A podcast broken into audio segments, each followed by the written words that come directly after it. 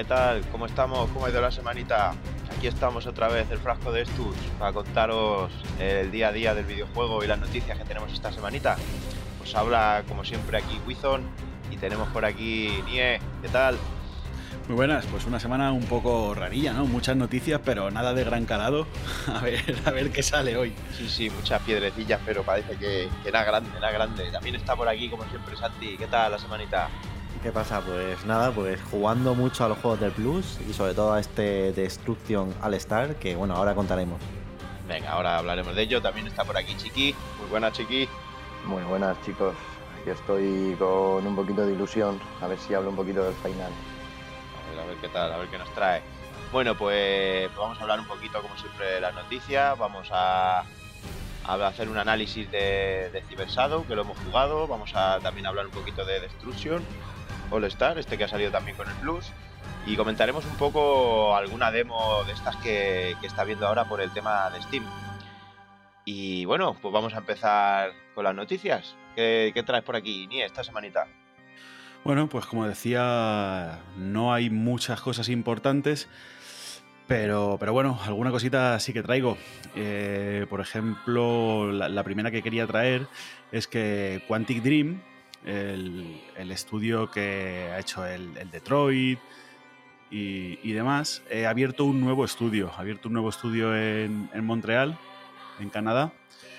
Y, bueno, de momento se sabe poco del estudio, pero, pero, bueno, yo creo que es una buena señal. Lo que sí es cierto que ya no trabajan exclusivamente para, Sony.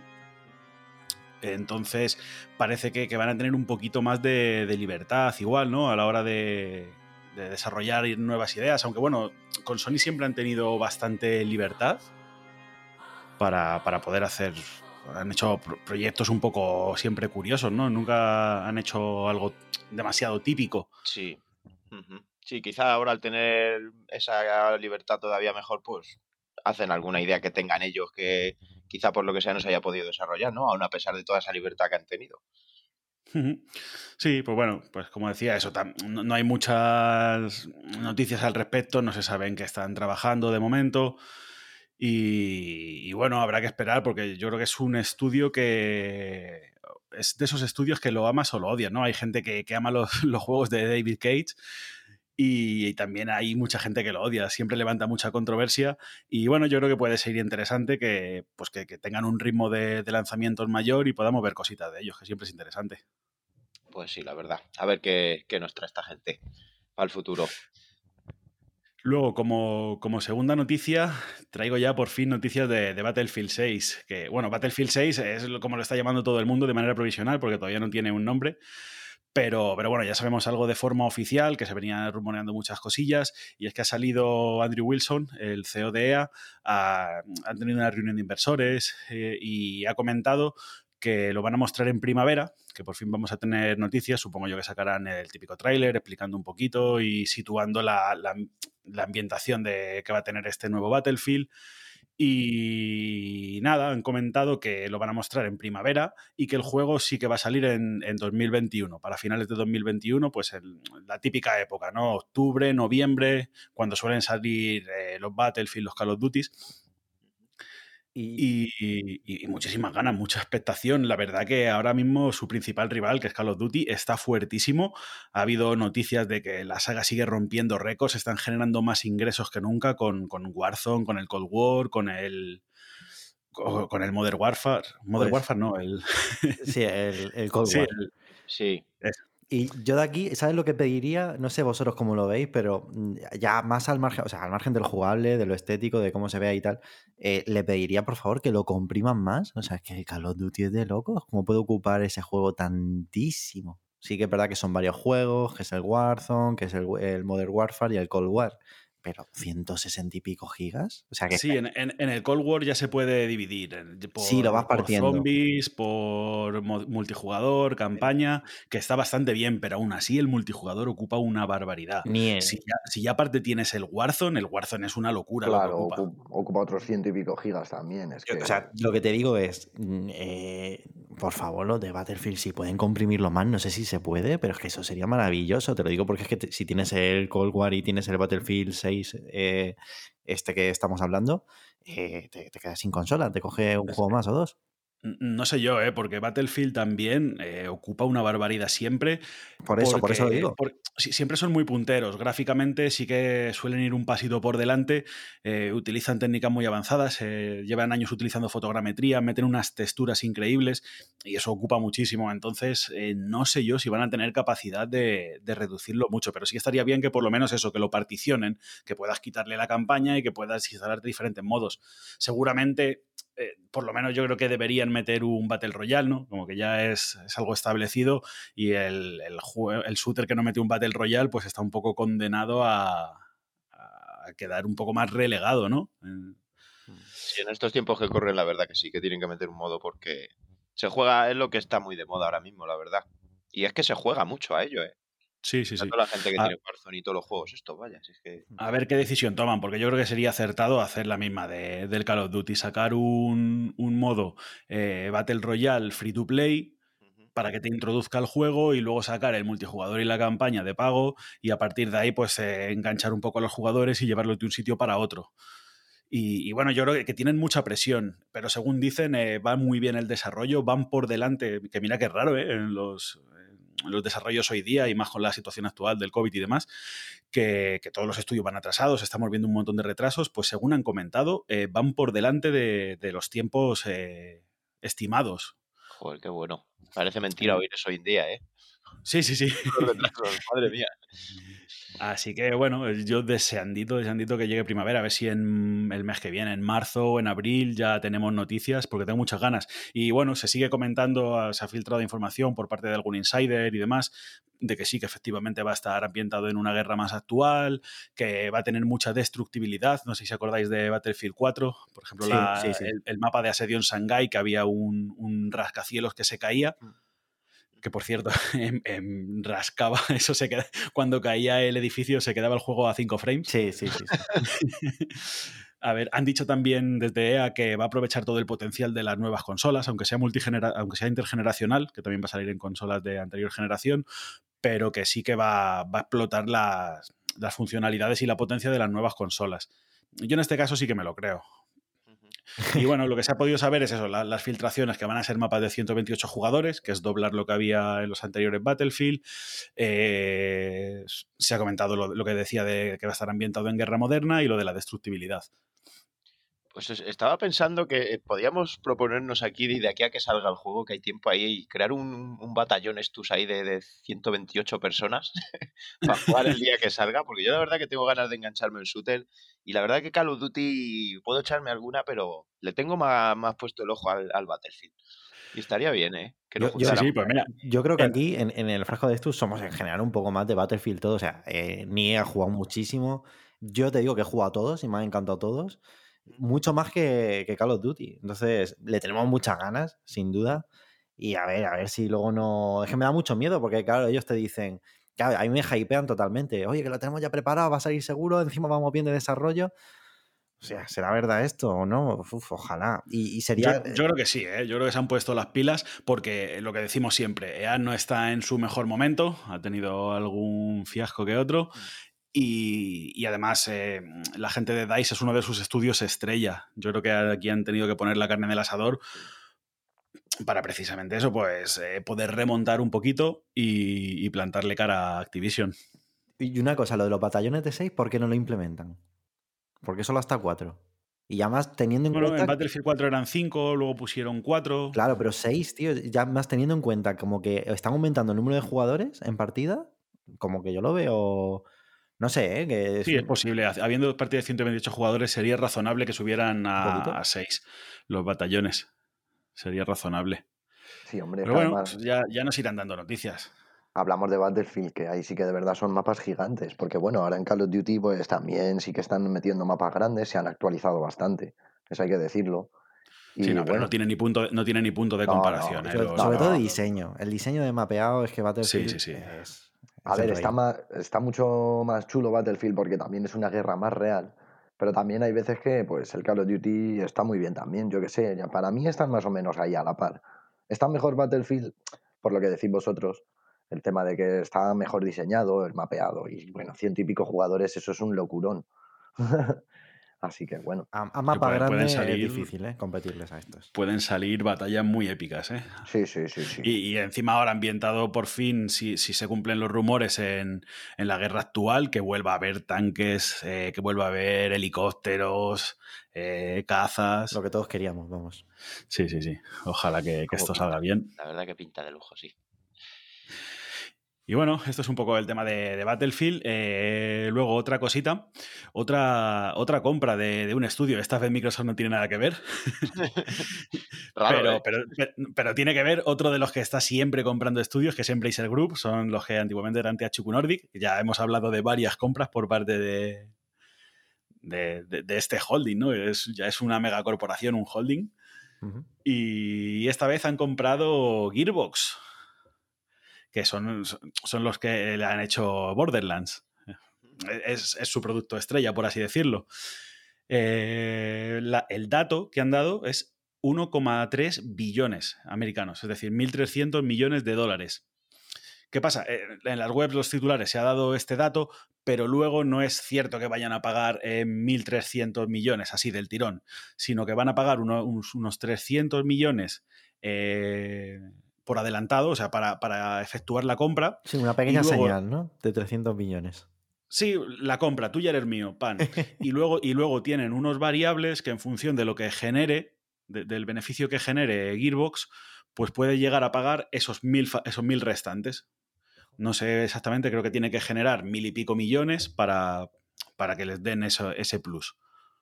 Uf, madre mía, ¿cómo están los contratos, señores?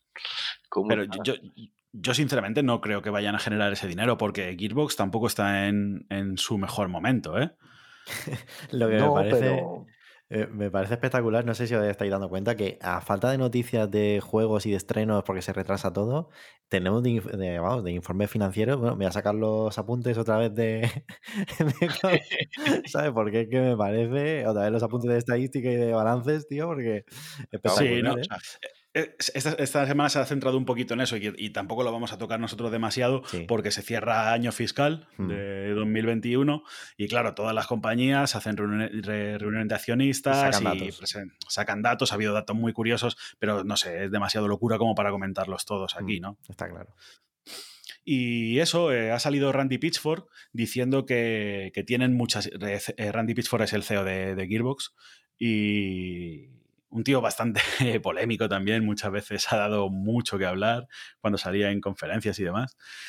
Y nada, ha salido diciendo pues que ellos tienen ahora mismo muchas ideas de, de nuevas que van a poder llevar a cabo.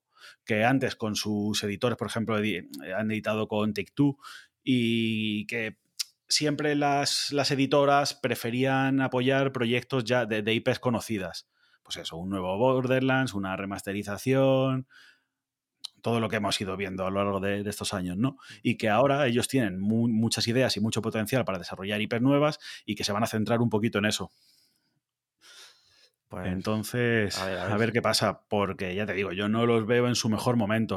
Borderlands 3, sin ser el mejor de los Borderlands, está bien, pero, pero bueno, tampoco las demás cosas que han sacado tampoco han pegado fuerte, fuerte. Yo la verdad es que conozco poquito, no he hecho, no he jugado de hecho a ningún Borderlands. Empecé el pre-sequel, creo, pero no me llenó mucho el ojo, aunque me han dicho que es bastante flojillo. Sí, ese es flojillo. Pero. Y no los he jugado, la verdad.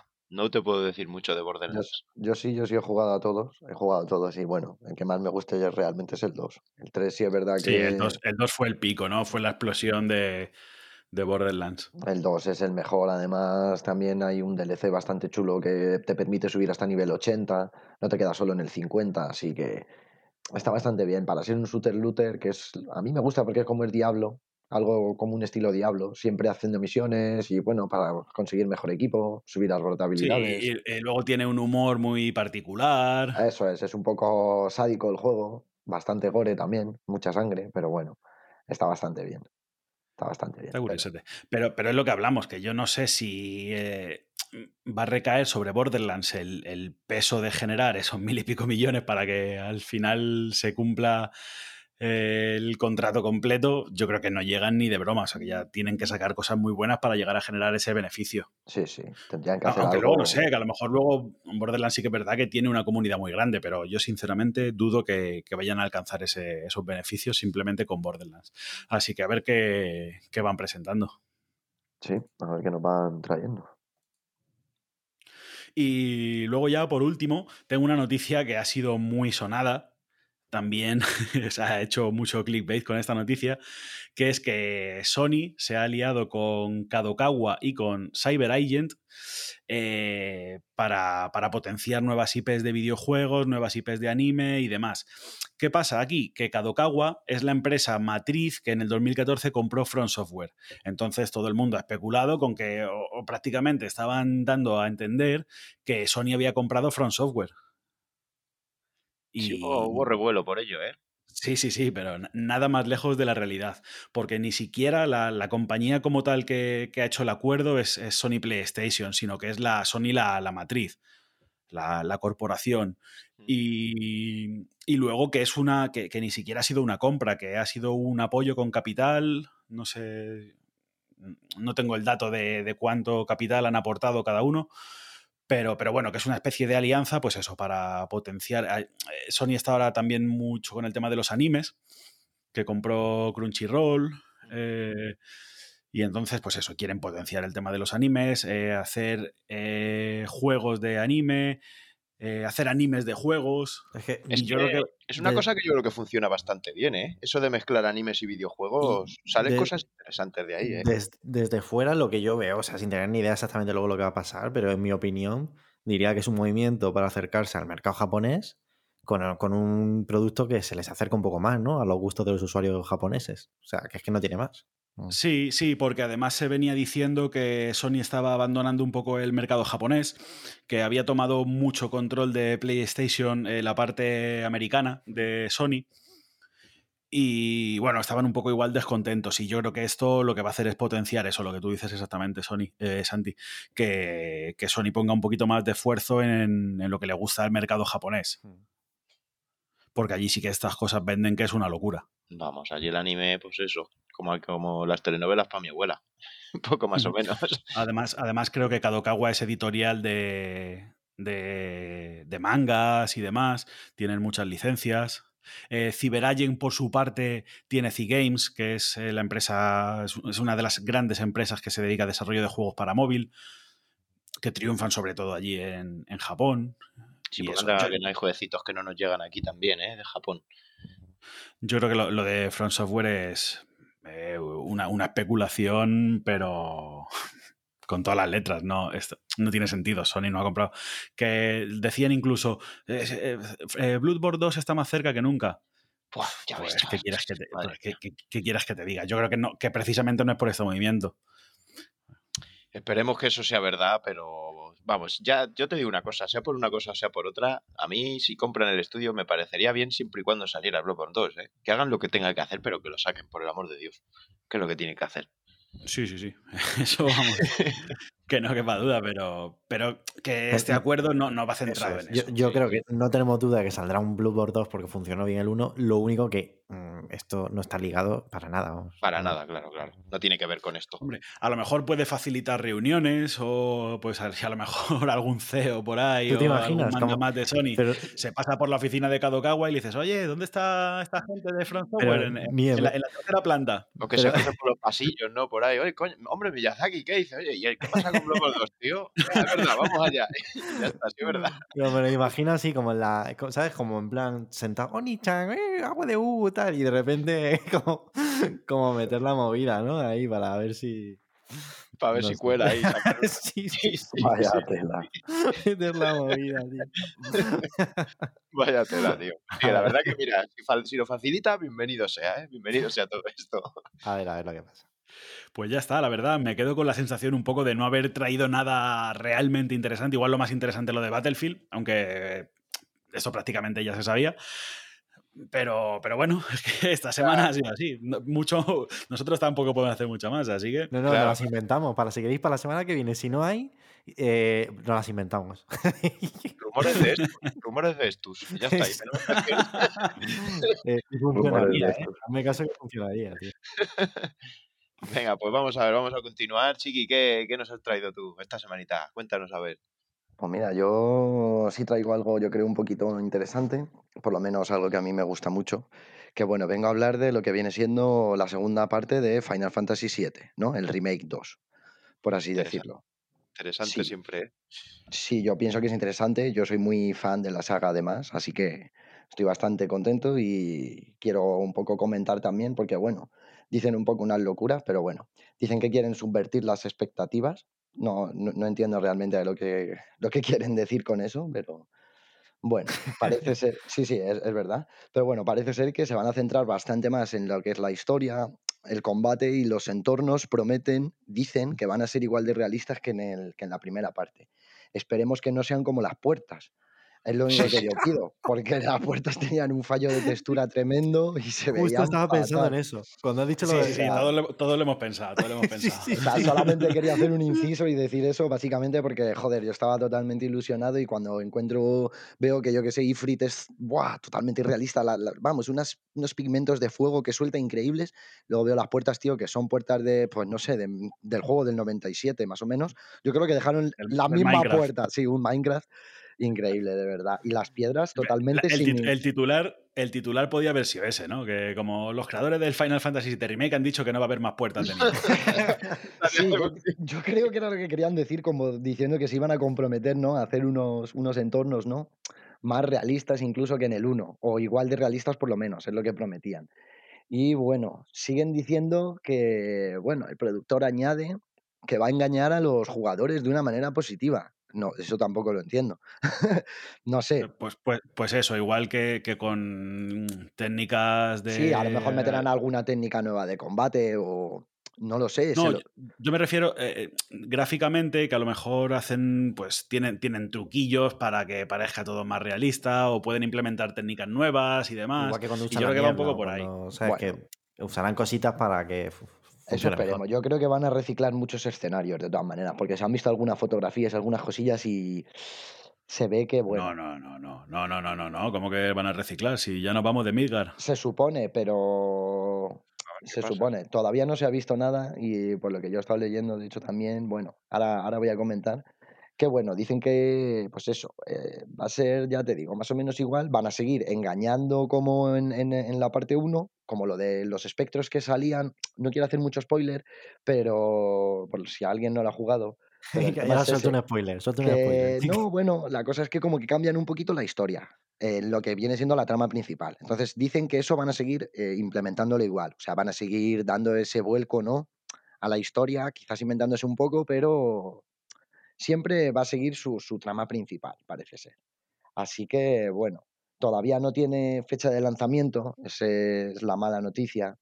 No sé, vamos, todavía no hay plataforma siquiera, no hay título oficial realmente. Yo lo estoy llamando Remake 2 o Parte 2, como lo queramos llamar, pero realmente no tiene ningún título. Y Sí, bueno, Está, está en el horno todavía, ¿no? Aunque se avisaron que es. empezaron ya a desarrollarlo el año pasado, creo, pero en todavía. julio, sí, se está desarrollando desde julio, pero a ver, un título de esas dimensiones, Además, A- a mí 23. lo que me jode no, un poco. Me jode un poco el, el hermetismo, tío, que todavía no sepamos cómo va a funcionar el tema de las partes. A mí, me claro, da que pens- a mí que me da que pensar que no lo saben ni ellos muy ni bien. ellos, no. Que, ellos, que ellos van a decir, pues venga, hasta aquí.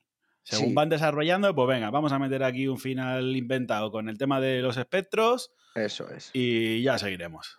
Bueno, a ver, Porque, eh, joder, tendría que dar, tendría que dar información, ¿no? Pues yo qué Sí. sé. Esto va a ser como el disco 2, o vamos a llegar hasta, hasta Gold Saucer, o yo qué sé. Hombre, en sea. teoría deberían de avanzar muchísimo. O sea, mm, Sí, porque el, el disco 2 yo creo que es el que más contenido tenía, ¿no? En el, yo creo que sí. De en el hecho, juego original. sí, sí, ya tiene que ser un mundo abierto, totalmente abierto, debería de ser, porque, a ver, eso también como lo hacen, tampoco, Sí, a ver cómo solucionan el, el, el mapamundi, ¿no? claro, eso es a lo que voy, porque está todo el tema de la cría de chocobos y todo eso, que tampoco han dicho nada, no se sabe nada de esa rama que era algo muy importante, si venimos a recordar, ¿no? Del título original. Así que, pero es que es eso. tampoco. Po- Por un lado, mucho miedo porque por el hermetismo que tienen, que no Claro. dicen, siguen sin decir cómo funciona y todo, pero por otro lado, qué ganas de volver a la granja de chocobos, Hombre, qué ganas de volver a ver la, la serpiente de, del Sephiroth cuando pantanillo. la mata y todo, y tiene que ser Qué impresionante. ganas sí. de ir a Corel, de ir a Gold Saucer, de ir a Cañón Cosmos, de, de- de- vamos, vamos. De recorrerlo bueno, todo, de arriba abajo. Joder, Sí, sí. cada, cada rincón, tío. Esta noticia también la encadeno con una que está bastante, bastante chula. Os la voy a contar para los, para los que sois de verdad fans. Y resulta que, fíjate lo que ha hecho. mm, No sé cómo ha hecho Square Enix esto, pero ha registrado unas nuevas marcas que se llaman Ever Crisis y The First Soldier. ¿Sabes? Así igual como el logo de Sinra Electric Power Company. O sea, lo que vienen siendo los logos y, las cosas eh, importantes de Final Fantasy. No hay nada confirmado bien dicho por parte de Square Enix, o sea, esto ellos no han dicho absolutamente nada, pero sí sabemos que han registrado estas marcas. O sea, que a mí me da que pensar. ¿Qué está mm, pasando, no? ¿Qué está De- de lo pasando? de, de First Soldier recuerdo que hubo rumores que podía ser, se hablaba de una posible expansión para el primero. No, eh, lo que podemos- creen de First Soldier, fíjate lo que te digo, eh, que es lo que yo estaba leyendo. Tú fíjate, como Crisis Core, Crisis Core, creo que todos lo recordaremos también, es la precuela de PSP en la que ibas con Zack, ¿no? Creo que todos los jugadores, de verdad, yo es que soy un gran fan de Final Fantasy, o sea, de verdad, soy una guía. Y a mí lo que más de verdad me llama First Soldier, yo creo que es una clara alusión a Sephiroth. O sea que puede ser que estén indicando algún Mm. desarrollo de una aventura, a lo Un mejor spin-off con un Sephiroth, eh, madre eso mía. es, algo así con Sephiroth, Se cae el no estadio, sé. se cae el estadio. Para mí sería lo mejor y vamos, impresionante, porque para mí es mi excelencia. Yo, de hecho, en la Play soy Sephiroth barra baja 18, para el que me quiera agregar. o sea, fíjate si para mí es importante, es, vamos, increíble. Tengo una figura de Sephiroth también impresionante. O sea, yo cuando leí The First Soldier y dije, oh my god, como de verdad, aunque sean 10 horitas solo, 5 horitas, me da igual. Jugar 5 horitas con Sephiroth va a ser algo tremendo. Ojalá, ojalá. Ojalá, no sé, esto todo es un rumor, que quede bien aclarado, ¿eh? O sea, que las marcas las han registrado, está claro que las han registrado y algo quieren hacer. Pero es Obviamente. que el, el- el tema, si esto está registrado, supongo que irá para largo, si van a hacer algo realmente. Porque, porque el tema es que están con el- la parte 2 del remake, están con el. Final 16. ¿Y qué están haciendo? ¿Otro a la vez? Son juegos demasiado grandes como para tener tres desarrollos en paralelo, ¿eh? A ver, es que también dicen que han cogido a más gente.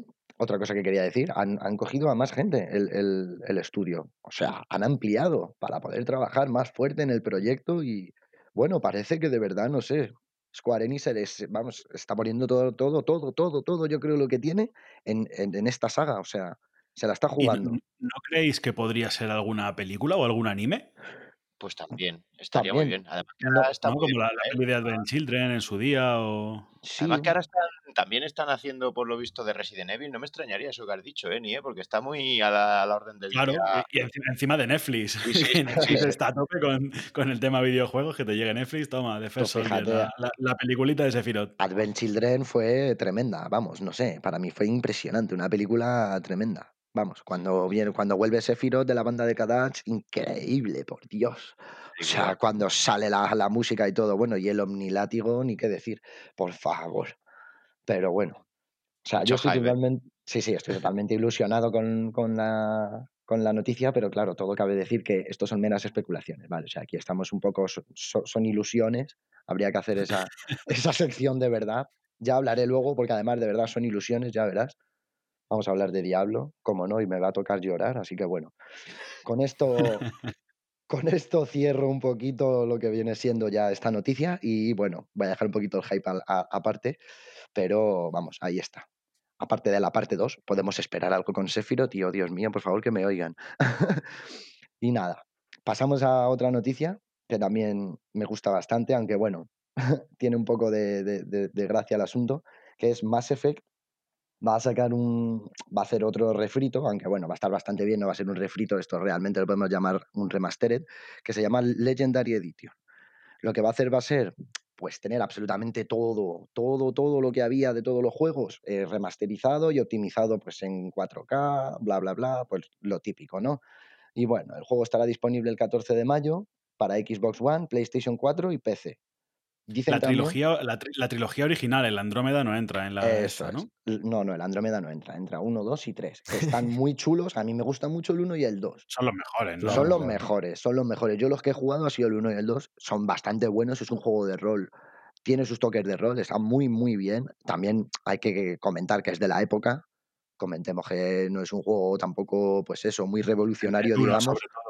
El uno, sobre todo, el Eso control es. era bastante Tosco. pésimo. Sí, sí, un poco. Sí, yo lo recuerdo así, pero bueno, también a mí me gustó bastante. No voy a hablar mal de él. Sí, sí, por la, por la historia y la ambientación y demás son, son pepinos, pero, pero que sí que es verdad que el control ya queda un poco soledo. Eso es lo que también, claro, cabe recordar que, pues bueno, es un juego antiguo y bueno, también dice que va a haber una futura compatibilidad y algunas mejoras específicas para lo que es Xbox, ¿no? Series X, PlayStation 5 y bueno, también han recordado, eso también es algo interesante, esto es lo más importante de, de la noticia, que siguen trabajando en el nuevo capítulo de la saga, así que bueno, ahí quizás sí que nos sorprendan un poquito más, ¿no? Aunque bueno, es la primera etapa de desarrollo y pues no han comentado mucho, pero bueno, sí han comentado que van a sacar uno nuevo, así que bueno, con Sí, muchas salió, ganas de que salió el, salió el teaser en los Games Awards, Mm. Sí, sí.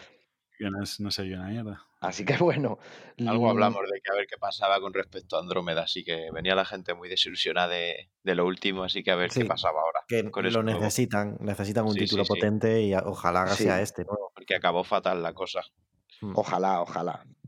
Pero bueno, mira, también cabe recordar que, bueno, Mass Effect Legendary Edition eh, va a actualizar todo lo que son todos los gráficos de pues, personajes, escenarios, todas las texturas, iluminación, que eso es algo, un tema bastante importante. Y bueno, también incluye más de 40 contenidos descargables. O sea, va a ser una locura. Todos los DLCs que hay hasta el momento de los tres juegos. todos los DLCs. O sea, imagínate, eso va a ser una locura. Tienes ahí horas y horas, en verdad.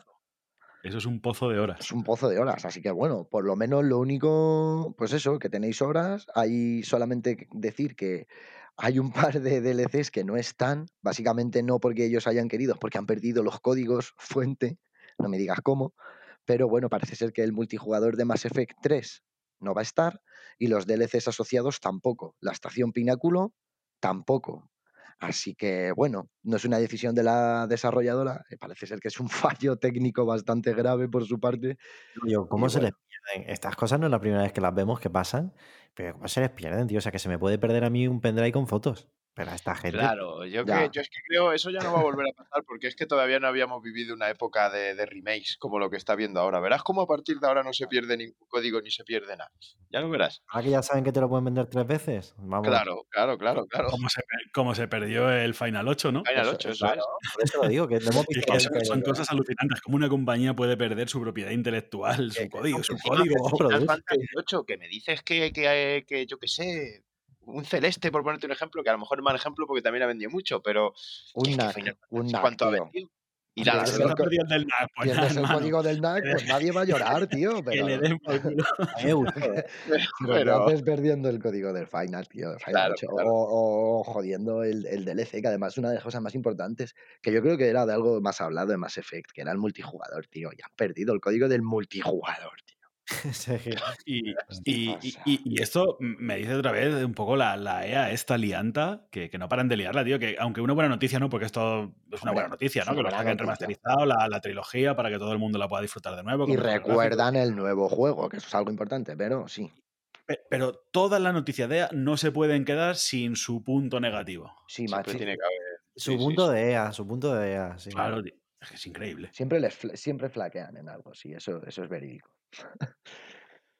Y bueno, con esto ya puedo finalizar, a ver qué tal viene Mass Effect, a ver qué realmente pues, nos promete. Y bueno, con esto voy a decir una muy rapidita, así esta va, va a generar risas, pero bueno.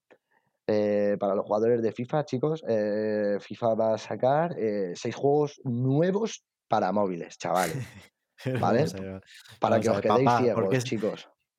Esta Pero- electrónica currando al tope, ¿eh? Madre mía. No, no, pero ¿por qué 6? Que saquen 10. O sea, ¿pero qué es esto? O sea, pero ¿qué- ¿por qué 6 juegos, tío? No van a Ya estar ha con puesto uno, múltiplos. Múltiplos, anti 12. Tendrían que sacar 12, tío. es que, que no entiendo. Mañana vamos a tener un FIFA al mes, chavales, para comprar. Al paso que va esto. Y los venderán, los venderán bien porque luego los venden. Entonces, Sí, sí, es que luego los venden, es lo, lo increíble. A ver, no, bueno. os voy a decir un dato muy importante, ya que estáis hablando de ventas y tal. Mira, eh, la franquicia de FIFA eh, ha vendido ya más de 325 millones de unidades a lo largo de su vida. ¿Habéis escuchado bien? 325 millones de unidades. Creo que son muchos millones, ¿eh? Años y años de Manolo Lama, tío. Años y Que por cierto, ya lo invitaremos, ya lo invitaremos porque lo conocemos. Sí, Sí, sí, es les verdad. tenemos que citar, es verdad. Es verdad que eso hay que decirlo que No, pero que, hablamos con él y se va a pasar, sí, sí. pero que no se piense la gente que nos está escuchando que es broma porque debe. Bueno, ya lo, de hecho, ya lo veréis. Si Lo, seguís lo el programa, ya escucharéis lo veréis. que mucha gente se va a pensar que es broma, pero lo escucharéis aquí, sí, sí, Hombre. efectivamente. Así que nada, pues increíble, con el- seis juegos de con- móvil. Sí, bueno, aquí tenéis para los que yo que sé, os queréis echar un partidillo de eso mientras esperáis el autobús, chicos, pues vais a tener seis juegos nuevos para que podáis, pues eso. Pero, pero, se- seis, ¿qué pasa? ¿Que van a sacar un juego de tirar penaltis, un juego de Sí. sacar córner, un juego de tirar faltas, Sí, un juego de saque de banda? Sí, sí. Yo Es creo que es sí. De levantar el banderín de, de. Molaría, molaría un juego de Manolo Lama. ¿Sabes? Como de, yendo a, se- ¿sabes? Como a retransmitir la movida, sentándose seguro, allí. seguro que un FIFA es como rollo también para gestionar tu equipo, pues esas cosas, no sé. Madre fútbol, sí, bueno, lo qué locuras, qué locuras. Cosas así, cosas así. Así que nada, y bueno, mira, voy a, voy a pasar a la sección de son, de son ilusiones, chicos. Muchas Sacamos los pañuelos, ¿no? Sacamos los pañuelos. Pre- preparar estadio, el, sí, sí, preparar el pañuelito, que la cosa viene fina. Activision confirma que ni Diablo 2, ni, que ni Diablo 4 ni Overwatch 2 se publicarán finalmente en 2021. O sea que mi gozo en un pozo, todos lo sabíamos. Yo creo que lo comenté en un anterior podcast. Sí, sí. sí. Me da mucha rabia, eh. Me da mucha rabia de verdad, me da mucha rabia, tío, porque vamos, es que creo que se ha notado que me he quedado hasta pillado y todo, porque es que no puede ser. A mí Diablo me encanta, Overwatch también, o sea, Pero, me encanta. Chiqui, eh, tú ya sabías que Diablo 4 era. Una Era uno- ilusión de las buenas, pero si es que espérate que salga, porque solo salen vídeos y vídeos, pero va a salir para 2022 y espérate, que yo creo que tal y como van, 2023 pf, sería una fecha más acertada, ¿eh? Ojo. Y bueno, también, Pero es que encima los, los cachondos ya no, no, no dicen, mola aunque sí habrá un nuevo Call of Duty. Era lo que te iba a decir, Pero cabrón, con pero dos si vais a hacer como el FIFA, que vais a sacar seis Call of Duty. Tío, qué ¿qué sorpresa, pasa, tío? A mí no me hace nada de gracia, tío. Pero y es que es además lo, dicen, lo dicen así como diciendo, no, sí, pero escucha, va a haber algún Call of Duty y alguna remasterización. Venga, tío, vete a la playa, ¿sabes lo que te digo? ¿De qué? ¿Del Overwatch 1? ¿Me vas a hacer una remasterización? Podían hacer uno del. Diablo 2. Eso sí que lo podían hacer, me cago en la leche. Uh, ojo, ojo, si ojo, lo hicieran, no compraría a nadie Diablo 4. Ya, también es verdad, ¿eh? Es que Se Diablo 2 es habló. ¿eh? ¿Tú Ojo, te chicos, imaginas? que se habló lo de que iba a haber un Diablo 2, ¿eh? Lo siento. o- Santi, ¿Os imagináis que otra vez nos sacan el Diablo 3 y nos lo vuelven a vender? Oh, oh my God. No. Eso sería. Parche tío, PS5, Full Edition, para adelante. Que se, No que se lo soportaría. marquen. Que se marque un GTA, ¿sabes? No, no, no mía. soportaría otro platino en Play 5, tío, no me jodas. No, no, no, no.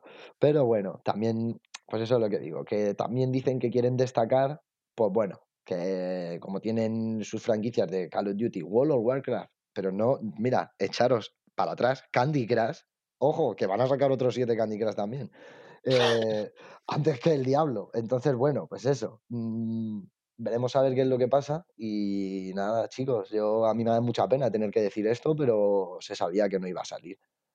Se sabía que no iba a salir. Y bueno, ya veremos a ver cuando sale Overwatch 2. Probablemente que salga antes incluso que Diablo 4, ¿eh? Ojo lo que estoy diciendo. Tío, y una cosa, Chiqui, ¿la gente sigue jugando al Candy Crush? No, ¿no? No, hombre, yo creo que sí, tío, porque Sí, sí, sí, sí. Eso, eso es un mercado tremendo. Es que a mí me suena eso como a, a lo de Jabo. ¿Os acordáis de esto de la comunidad?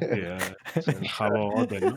Pero sí, sí, sí. Me recuerda algo Pero, como muy. pero no, no, el, el Candy Crush en, en gente que no juega videojuegos como tal o que no está metido en el mundillo, Sigue, ¿no? que juegan a través de Facebook. Yo te lo digo por mis padres. Ah, mis claro. padres juegan a Candy Crush. Una cosa, es que claro. viene instalado automáticamente en el ordenador que te compras, tío. No te lo caído hasta en en la sopa, tío. Entonces ellos están, vamos, ganando pasta por todos los lados. No necesitan hacer juegos. De hecho, Blizzard siempre ha hecho lo mismo, ¿eh? O sea, esto no. A la gente que de verdad somos fieles a Blizzard como yo, que he perdido mi Battle.net no sé cuántas veces porque se me olvidan las contraseñas. O sea, me conocen, me conocen, vamos, ya te digo yo que no sabes cómo me conocen. Y bueno, pues tengo absolutamente todos sus juegos. Pero es que solo se han centrado en sagas como, pues, eh, Warcraft y ya está. Te vas a WoW, te vas a StarCraft, que bueno, sacaron StarCraft 2 hace la tira de años y no han vuelto a sacar nada más. Tío. Y ya está. Sí, la, la, parte de Activision, por así decirlo, dentro de la compañía es la más prolífica, la que saca más lanzamientos, con Call of Duty, con Eso cosas es. así. Y luego está la parte de Blizzard, que se lo toman con más calma y igual van a por un público más de nicho o, o no sé, de alguna manera un poco más exigente, que necesitan unos productos muy, muy pulidos. Sí, y bueno. se lo toman con más Pero calma. que no cumplen últimamente, porque mira lo que pasó con el Warcraft Reforged este, que creo que salió el año pasado. Creo que sí que fue el año pasado o hace dos años, como mucho. ¿No os acordáis que hubo polémica porque enseñaron unos vídeos que se veía, bueno, cómo se veía el juego, como tal? Luego todo eso, bueno, veis el juego y es que es una vergüenza el juego, por lo visto. O sea, hubo una de quejas y de. y de- pe- o sea, estaban vendiendo prácticamente el mismo juego de hace 15 años, 20 años, los años que tengan, pero, pero retocado lo mínimo. Cuando pusieron vídeos, realmente engañaron a la gente. Pero, pero. A así. ver, tam- ta- mira, también hay que decir que el- juegos como Diablo y esas cosas, eh, muchas veces cuando entras en las pantallas, pues las pantallas eh, se generan de manera aleatoria. A lo mejor hay como 10 pantallas de una misma cosa, ¿vale? Que pueden aparecerte la cueva, sí, no, jefes, sí, no. Eso tiene que ser también complicado de hacer, ¿sabes? Pero eso Pero- en Diablo lo entiendo, pero en Warcraft, tío, Warcraft 3, que era todo predeterminado con una campaña ya hecha y con todo ya hecho, No, sí, sí, sí. es que ahí no tienen perdón de Dios, ¿eh? No me quiero meter más con Blizzard, pero vamos, a mí me parece que la, cagan mucho, tío, y además engañaron, porque de hecho, si os metíais a, poner Diablo 4, salía la portada como PS4. No salía fecha, pero salía. O sea, y no creo que salga, porque va a para 2023. No creo que dentro de dos años sigan haciendo juegos para Play 4. O sea, no sé esta gente, de verdad, ¿para qué, para qué pla- plataforma lo va a sacar o si lo va a sacar o no. No sé, lo, lo que sí quería comentar yo que el 19 y 20 de este mes, de febrero, se celebra la, la BlizzCon, que va a ser online y esta vez, por el tema del COVID, va a ser gratuita, que la otra vez cobraban hasta por el pase online, que era una Sí. barbaridad para mi punto de vista, pero, pero este año sí que, pues eso, die- eh, viene el 19, sábado 20 de febrero, eh, BlizzCon eh, online gratuita para todo el mundo. Muy bien, muy bien. Yo me la veré a ver si por favor pueden decir algo o menos, aunque sea adelantar, yo qué sé. Por favor, que nos digan algo. Y- y- igual podríamos pensar hacer alguna especial en directo o algo, ¿no? Porque es a las 11, el- empieza el viernes a las 11, hora española. Podría estar bien igual. Yo creo que No sé, sí. Podríamos darle una vueltita para, para ver qué, qué sacan. Pues sí, a lo mejor sí, a lo mejor podemos ir comentando en directillo un poquito. Si el público se anima, pues que nos vayan comentando. A ver si a ellos también les duele no ver Diablo y, y Overwatch tan pronto. Compartimos pañuelos ahí en directo, me cago en la leche. Así que, y bueno, mira, pues con esto cierro ya el tema de, de la noticia de Diablo, porque vaya pena, por favor. Pero bueno, también una cosa bastante chula voy a decir yo ahora que a mí me gusta mucho, que es que nuestro aclamadísimo God of War ya ha re- ha recibido su parche gratuito para jugar en 4K y 60 FPS en PS5. Así que tiene que ser algo tremendo ver ese juego a 60 Qué frames. maravilla, Qué Sí, sí, maravilla que- tiene que. Qué maravilla, tiene que ser precioso verlo. Una pena que yo de verdad no pueda comprobarlo siquiera porque todavía no he tenido el lujo de comprarme la, la Play 5. Pero bueno, Sé, cómo- sé cómo te sientes, chiqui. sí, una pena, una pena, una faena. Pero bueno, tiene que verse tremendo, chicos. Así que no perdáis oportunidad los que tengáis God of War, aunque sea de probarlo. Y, y yo qué sé, ver esa calidad, a ver si de verdad. Yo, yo necesito descargarlo y, y echarle un ratillo. Todavía no lo he podido hacer por falta de tiempo, básicamente. Pero sí que tengo ganas de probarlo.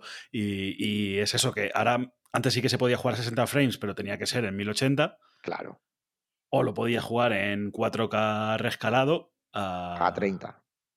a 30 frames.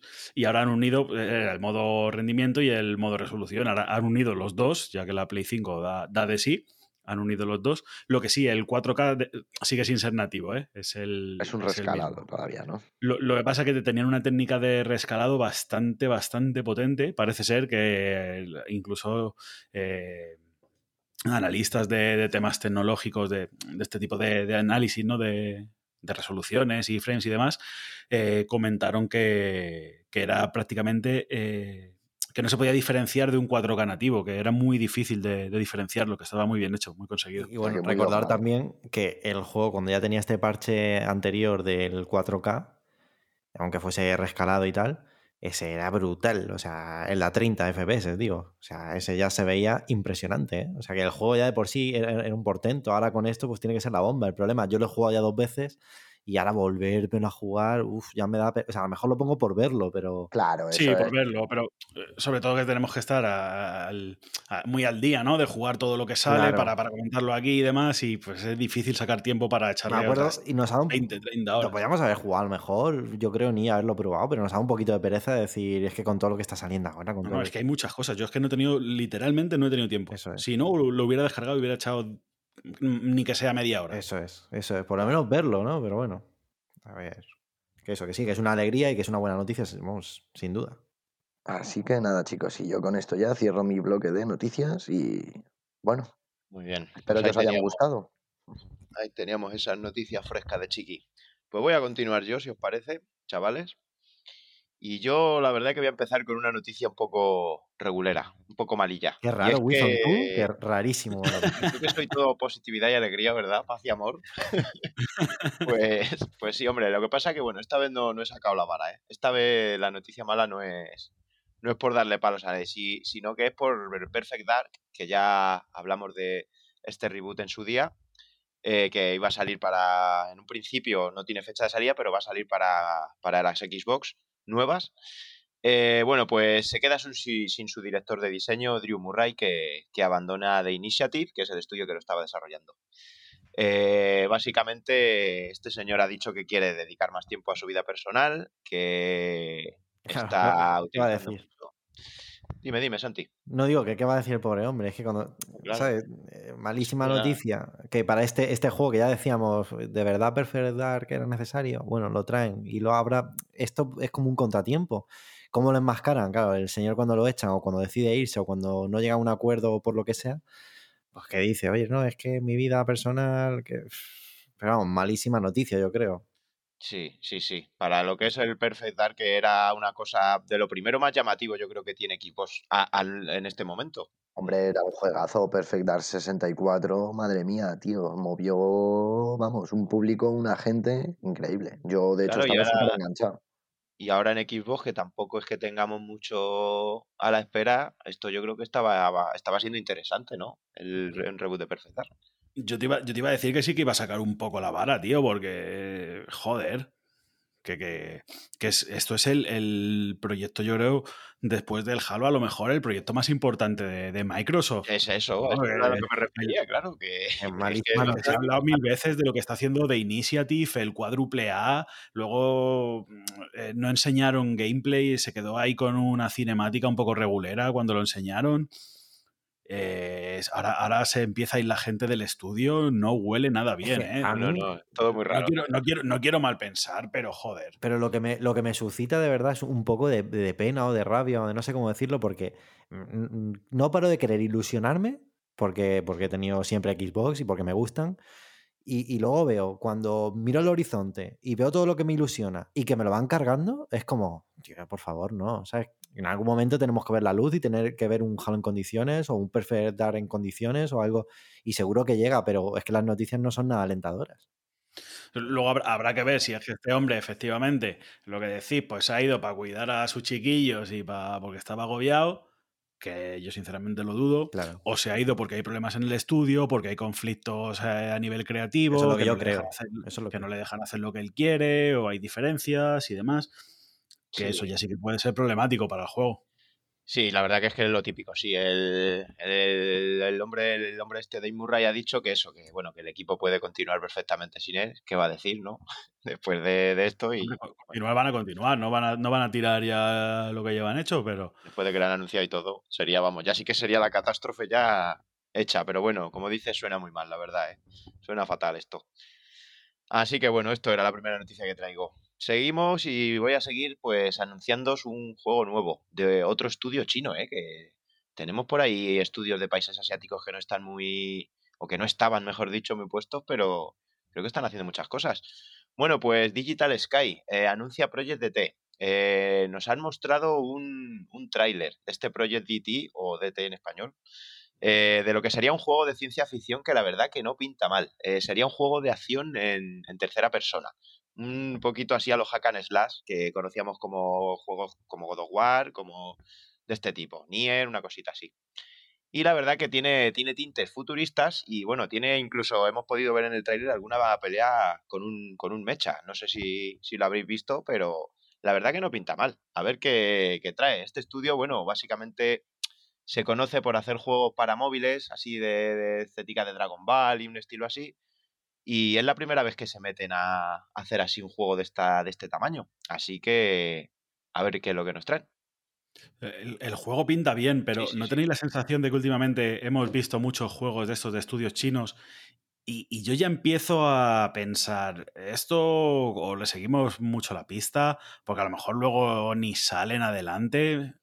Porque se, se ve juegos muy potentes, además, ¿no? Como claro, que... yo el, el, que tengo ahí en, en, como estandarte de todos estos proyectos es el Wukong este que vimos por octubre, creo recordar. Sí, sí, el de el, el, el Souls-like, ¿no? Este sí, del, del, hombre mono. Eso es, que ese, vamos, a mí ese me dejó boquiabierto, la verdad.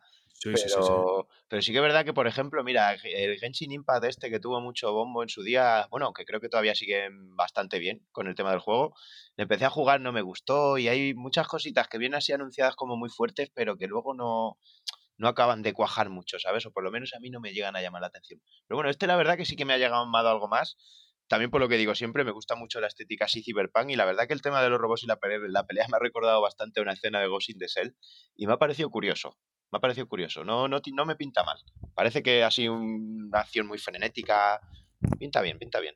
Sí, sí, sí, tiene buena pinta. Y luego eh, el, el, insider que ha, que ha, dado un poco de información de este juego, que nos lo ha hecho llegar a Occidente, que es Daniel Amat, es un insider bastante conocido que siempre da muchas cifras de ventas. De hecho, ha hecho un análisis muy potente de todos los análisis financieros que han salido estas fechas. Eh, también ha, analiza mucho el mercado chino. Uh -huh que por eso ha sacado este juego, y ha comentado también eh, dos juegos que lo están reventando en Steam ahora mismo, o sea que los juegos están ya disponibles, uno de ellos creo que está en Early Access, uno de ellos es el Dyson Sphere Project, que está teniendo, es un como un, juego de, gestión y demás, que, pues eso, tienes que como llevar a una civilización a, a, a convertirla en una civilización pues que, que, llega a construir una esfera de Dyson. ¿no? Una esfera de Dyson es la civilización que puede construir alrededor de su estrella una, una estructura y aprovechar toda su energía. Tiene muy buena pinta y lo está petando en Steam. Y luego otro también, que de momento solo está en chino, que por eso no hemos tenido muchas noticias, pero que pinta muy bien. Un, un, una especie de mundo abierto del folclore chino con unos gráficos así tipo dibujo chino, tradicional. Sí, sí, sí. Y, y pinta espectacular, la verdad. Ah, pues no, no sabía Y yo nada de eso. Os, os, los pasaré, a ver si luego pongo, los, los, puedo pasar por Twitter, os los paso a vosotros también, que les echéis un vistacillo porque hay cositas interesantes desde China, ¿eh? Sí, sí, no, pues eso hablábamos. La verdad que está, viene caliente la cosita de, de Oriente, ¿eh? Así que bueno, pues eso era la noticia. Voy a seguir eh, con otra semanita más, con algo de Cyberpunk, que siempre hay que traer algo, no se acaba nunca esto, bueno, pero muy rapiditamente esto es lo que voy a comentar. Y es que bueno, esta semana tuvimos un aviso por parte de CD Projekt de que había que tener cuidado a la gente que, que usara mods, porque los archivos del externo podían dar lugar a se podían ejecutar código en los ordenadores, ¿vale? Esto podía dar lugar a dejar puertas abiertas para que entrara software malicioso al ordenador. Eh, comentar que esto ha sido solucionado hace un par de días que con un parche que sacaron 1.12 y bueno, sin más se ha quedado ahí simplemente comentarlo porque parece ser que no se dejan de, de arreglar cosas, pero de crear más cosas malas también parece que no, no para esto, ¿eh? No va a acabar nunca esto. Y bueno, esto quería comentarlo, pues lo que os decía, muy, muy rapidito, así por encima. Y bueno, lo que voy a comentar ahora sí que me ha parecido muy interesante esta semana. Eh, voy a hablar sobre Valve. Eh, ya sabemos todos, la todopoderosa eh, que tiene la plataforma Steam, que están investigando en las BCIs. Eh, ¿Qué son las BCIs? las BCIs son interfaces entre ordenadores y cerebro, ¿vale? Eh, podemos decir que a día de hoy lo que hacemos nosotros con un ordenador es enviarle nosotros señales ¿no? al ordenador y, el ordenador funciona en cuanto a eso. Bueno, pues esta tecnología un poco lo que hace es que es el ordenador el que envía señales a nuestro cerebro. ¿Qué, qué tiene esto de impresionante? Bueno, pues que gracias a esto eh, podemos eh, decir que la ciencia ficción es el mundo real podía ser plano, podíamos llegar a decir con esto, ¿no? Eh, de hecho, este hombre se refiere a nuestros ojos, nuestras orejas, como, como prótesis biológicas aquí, como si fueran periféricos de carne, básicamente, ¿sabes lo que, lo que os quiero decir? Esto puede ser interesante porque imaginaros ya no ver un juego que os guste mucho o tal, sino poder incluso sentirte allí, sentir el frío de, de estar en, con el God of War en, en países nórdicos, de sentir cosas así. Imaginaros lo que puede ser esto, ¿eh? Puede abrir las puertas, la verdad, que a, un mundo increíble. Eh, este hombre nos dice que, cree que si para 2022 las desarrolladoras no tienen uno de estos, se van a quedar paradas. Yo viendo el tema, como va con las VR y, todo esto, creo que ciertamente esto es el futuro. Yo no sé qué opináis vosotros sobre el tema este de las gafas, todo esto de los impulsos, que claro, ahora hablaré también porque también esto conlleva sus problemas. No sé si. Yo, yo lo veo. 2022, el Gabe Newell, yo creo que se le ha ido un poco la olla, ¿eh? Yo lo veo muy pronto. Si no, no, no, no, no. Dice que para 2022 los estudios tienen que estar desarrollados. Tienen que estar. Ah, vale, vale. Claro, vale. claro, tienen, claro. Tienen, que estar metidos en el ajo. No desarrollado vale. ya, claro, claro, claro. Vale, vale. Eso, eso me cuadra más porque esto se ve un poco del futuro todavía, ¿no? Sí, sí, sí. sí, sí. Todavía, la, todavía no, no, hemos conseguido una realidad virtual 100% eh, válida, ¿no? 100% efectiva. De todas maneras, eh, ahora no, no, quiero extenderme ahora, ¿vale? Pero sí que os comentaré que yo traigo otra noticia que va muy por ahí y, y da miedo todo esto porque, como decimos, se ve muy del futuro, pero luego también eh, entendemos siempre que se va a implementar de carácter positivo, ¿no? O sea, ¿me entendéis lo que quiero decir, ¿no? Que va a ser para, pues para facilitar la vida al final de las personas o ya a, olvidándonos de los videojuegos, ¿no? Pero también... Sí, la gente con discapacidades. Y claro, así. pero también sí. me da miedo, no sé hasta qué punto, pero bueno, no me quiero extender, luego, luego sigo, pero sí que, que me gusta, pero me abruma un poco. Esto también es que, claro, yo lo, lo hablaba por el tema de, de, de, los usos que se le puede dar, porque como bien sabemos, el ser humano tiene la capacidad de utilizar algo bueno para poder hacer algo horrible de ello. Eso y es, es que, claro, pensar que si un aparato en el que puede enviar señales a tu cerebro eh, buenas, también las puede enviar malas. O sea, claro. si alguien fuera capaz de dominar ese aparato mientras tú lo tengas puesto te podría hacer sentir dolor, te podría hacer sentir cosas horribles realmente. O sea que es que, claro, es, es un arma de doble filo. Si se utilizara solo para algo bueno, creo que sería algo buenísimo, pero... Al veremos final, a ver es todo un Sword Art Online, no sé si lo habéis visto, es algo sí, así. Sí, básicamente. Sí, es, sí, una, sí. es como un juego virtual en el que conectas tu cerebro y resulta que un tío lo hackea y no puedes escapar del juego. Si escapas, se activa como algo que lleva el, el, el casco, las gafas o lo que sea, y, y, te fría, y te fría el cerebro. Efectivamente. Fíjate. De hecho, hemos Así visto, que... hay, hay, muchas pelis, yo creo, de, del, del rollo. ¿no? Los sustitutos, quiero recordar, hay varias. Hmm. Que... Hay mucho de, del tema este hablado. La verdad que sí que es interesante, pero es peligroso. Hmm. Y bueno, chavales, pues esto era lo que os traigo yo esta semana. Como decía Niel, la verdad que la semanita está, está flojilla y pues esto es lo que, lo que he elegido. A ver, Santi, ¿qué nos traes tú por ahí? Pues mira, voy a, pues hilando un poquito con esta, eh, Elon Musk, que es un sudafricano, es un empresario súper conocido, una de las grandes eh, riquezas del mundo, siempre suele estar en los primeros puestos en riqueza. Bueno, ya sabéis que eso va variando, no sé exactamente ahora, pero bueno, para que os hagáis una idea, es director de Tesla, es cofundador de PayPal, y aparte de otras muchas empresas. No me voy a poner SpaceX, ¿no? La más importante. Sí, bueno. La, la que quiere poner al hombre en Marte también, de aquí a 10 años. Correcto. eh, bueno, pero sí, de hecho es, es, director, director tan de Tesla y de SpaceX. Bueno, pues eh, ahora ha confirmado que está trabajando con tecnologías y con la empresa Neuralink, que lo que están haciendo es eh, como implantar unos chips a los simios, eh, como para que puedan jugar a Pong, el, el típico juego este de las barritas con la pelotita. Y esto realmente son unos, como unos experimentos que están haciendo, donde aseguran que ninguno de los simios que hay allí está sufriendo ningún tipo de daño, y es simplemente son estudios, eh, pues un poco va por lo que hablábamos antes, ¿no? De, este tema de Valve. Pues son unos estudios que se están haciendo, pues para temas de discapacidades, eh, bueno, pues para mejorar un poco la vida al final de las personas, ¿no? Entonces, de momento es algo que está muy verde, pero sí que es verdad que es muy llamativo el hecho de que implanten a un simio eh, un chip en la cabeza, o sea, incluso cuando él mismo eh, ya se, bueno, no se excusa, ¿no? Él mismo ya explicaba, no han sufrido ningún, decía algo así como que están, los simios están en un entorno eh, muy bonito, un entorno maravilloso o algo así.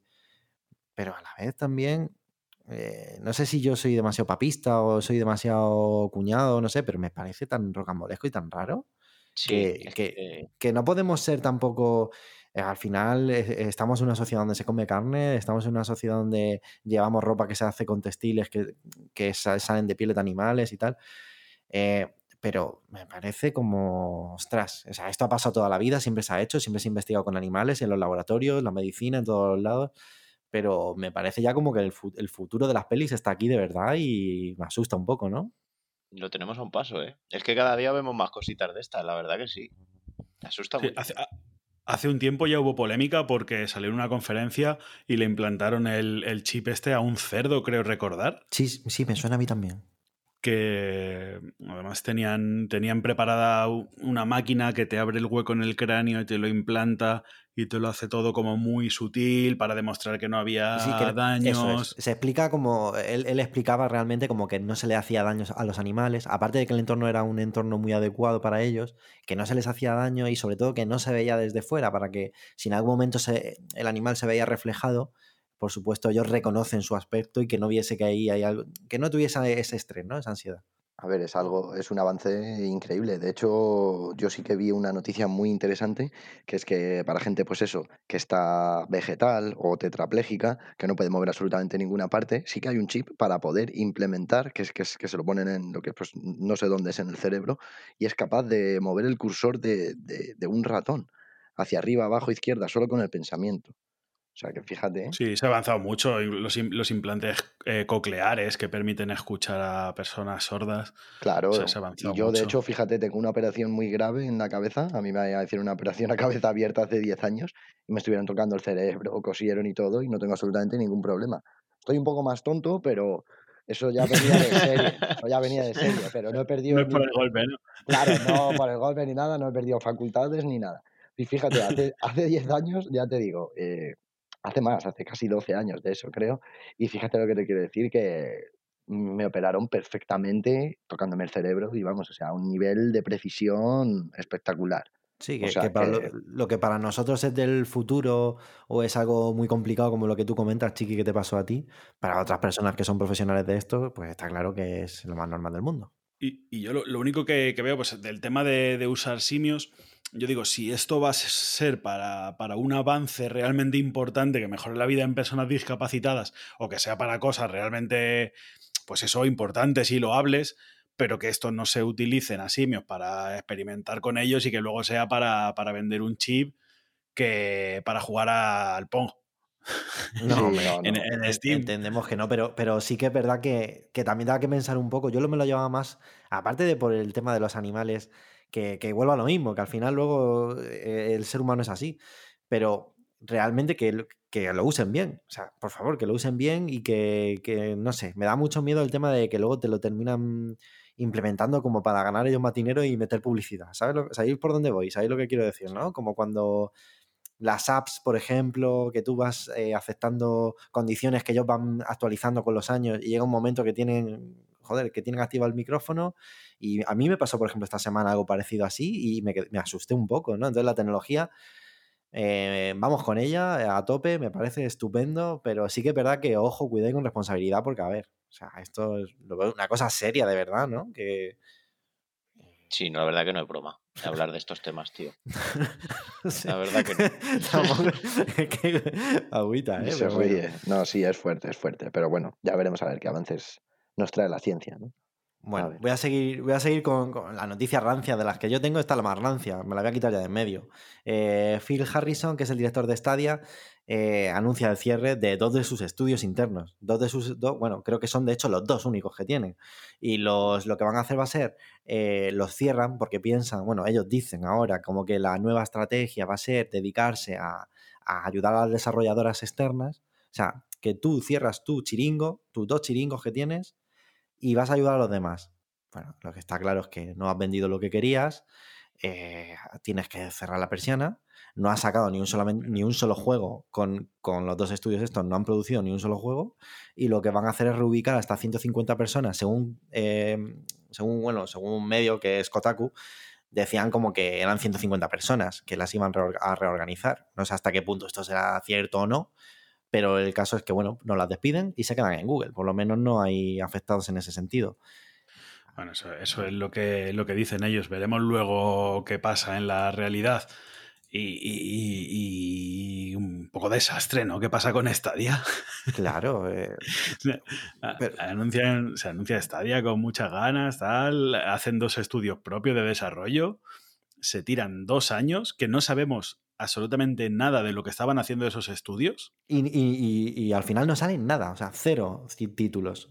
Cuidado, yo no ¿eh? quiero desprestigiar a nadie, pero yo, yo no conozco a nadie que tenga Stadia, tío. O sea, es que esto es como cuando ves en la tele que hay casas que valen mil millones de, euros. Pues vale la pena, sabes que existen, pero yo no, ¿te puedes no he visto nunca nada, ¿eh? Wilson, cuando, cuando lo anunciaron, que me acuerdo perfectamente que se anunciaron varios servicios a la vez. O sea, era, e, era el, el de Sony, o sea, todas las nubes y el estadio. O sea, eso vino de golpe todo. ¿Os acordáis de aquello? Sí. Y me acuerdo yo que decía, joder, que Stadia, qué bonito el mando, el mando era realmente bonito. Pero luego cuando, o sea, como que el, principio era muy estupendo y con el tiempo iba pinchando. O sea, cuando ya te, iban filtrando, te, iban filtrando, información, iban viendo los títulos que había, y decías tú, al final, o sea, me quedo como estoy. Y el globo se ha desinflado, yo creo que está en las últimas el globo, ¿eh? Sí, sí, sí. Bueno, eh, lo, único, lo único bueno que era el único sitio que se podía jugar Cyberpunk decentemente, según comenta la gente que, ha podido jugarlo en Stadia, decían que, ahí sí que iba perfecto. Sí, fíjate. No lo sabía yo eso, ¿eh? Qué curioso. ¿Pero eso se lo cree alguien? No, no. No, no, que, esto es verídico. Ah, sí, pero me refiero eh, que eso lo decían ellos, pero era, real, ¿no? No, no, no, no lo decía Google ni Stadia como tal, sino usuarios. los jugadores, claro, los usuarios. Sin bugs algún bugs, pero no se caía el juego, que era donde más optimizado estaba. Ah, bueno, vale, vale, vale, que era donde mejor iba. Vale. Bueno, pues sí que... Y, y, lo de que, y lo de que, que, que, lo de los trabajadores, eh, yo tengo mis dudas de que se vayan a reubicar a los 150, a lo mejor se les pone otro puesto y luego se les echa porque son muchos trabajadores. Google es verdad que tiene muchas divisiones, pero si están enfocados a tema de videojuegos y cierra estudios de videojuegos, a lo mejor es que ni les interesa a ellos seguir ahí. Iba a hacer la broma, pero no he querido hacerla porque hay personas detrás al final, pero sí que es verdad que es como, lo dicen como fácil, ¿no? Oye, que reubicamos a 150 personas, eh, ¿dónde? O sea, ¿dónde lo vas a meter? ¿En la cafetería? ¿150 personas? Mm, o sea, es lo que tú dices, dedicados al sector del videojuego en Google. Y luego está eh, Jay Raymond, que era la, fichaje estrella ¿no? de, de Stadia, que, era la que encabezaba y supervisaba un poco los, estudios. Mm. Y dimitió, ella, ella, ya, ella ya es una víctima directa, y diciendo, oye, yo venía aquí a esto, yo me voy de aquí, si no vamos a hacer videojuegos, eh, yo me voy. A ver dónde se va, porque, joder, lleva una, mm, mm. una trayectoria esta mujer. Estuvo en Ubisoft, estuvo en EA, luego pasó a Stadia. Y aprovechando esta noticia y porque las otras dos que traigo son rumores y van a ser muy breves, yo quiero lanzar una pregunta a ver vosotros qué opináis. O sea, eh, ¿qué está pasando con el tema del juego en la nube, con todo, o sea, con todas estas plataformas? Eh, le está costando mucho entrar, aunque cada vez más, cada vez la gente lo está tolerando más y está entrando, pero el ser humano se resiste al cambio, aunque luego se adapta bien.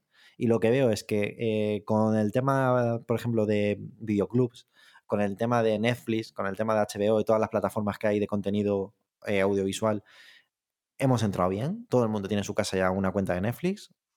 ¿Y qué está pasando con el tema de los videojuegos? Que es lo mismo. Vamos a. No, pero, yo, creo que tiene el futuro. El, el, Game Pass ya tiene el Xbox Cloud este. Pero, tú me entiendes. Yo creo que, yo creo que va a funcionar muy bien. ¿Por qué estamos tan Ah, vamos a ver, lo que, la pregunta realmente sería, ¿por qué hemos aceptado también Netflix y por qué nos cuesta tanto aceptar servicios como Stadia o servicios como Game Pass? Porque, no, porque no es lo mismo. Yo, Santi, te diría que, hoy, en día, hoy en día te diría yo que es que es muy pronto, tío, para implantar eso. Pero Creo que necesitamos mucha más velocidad de, Internet, por ejemplo, sin ir más lejos, para poder disfrutar bien de esas cosas.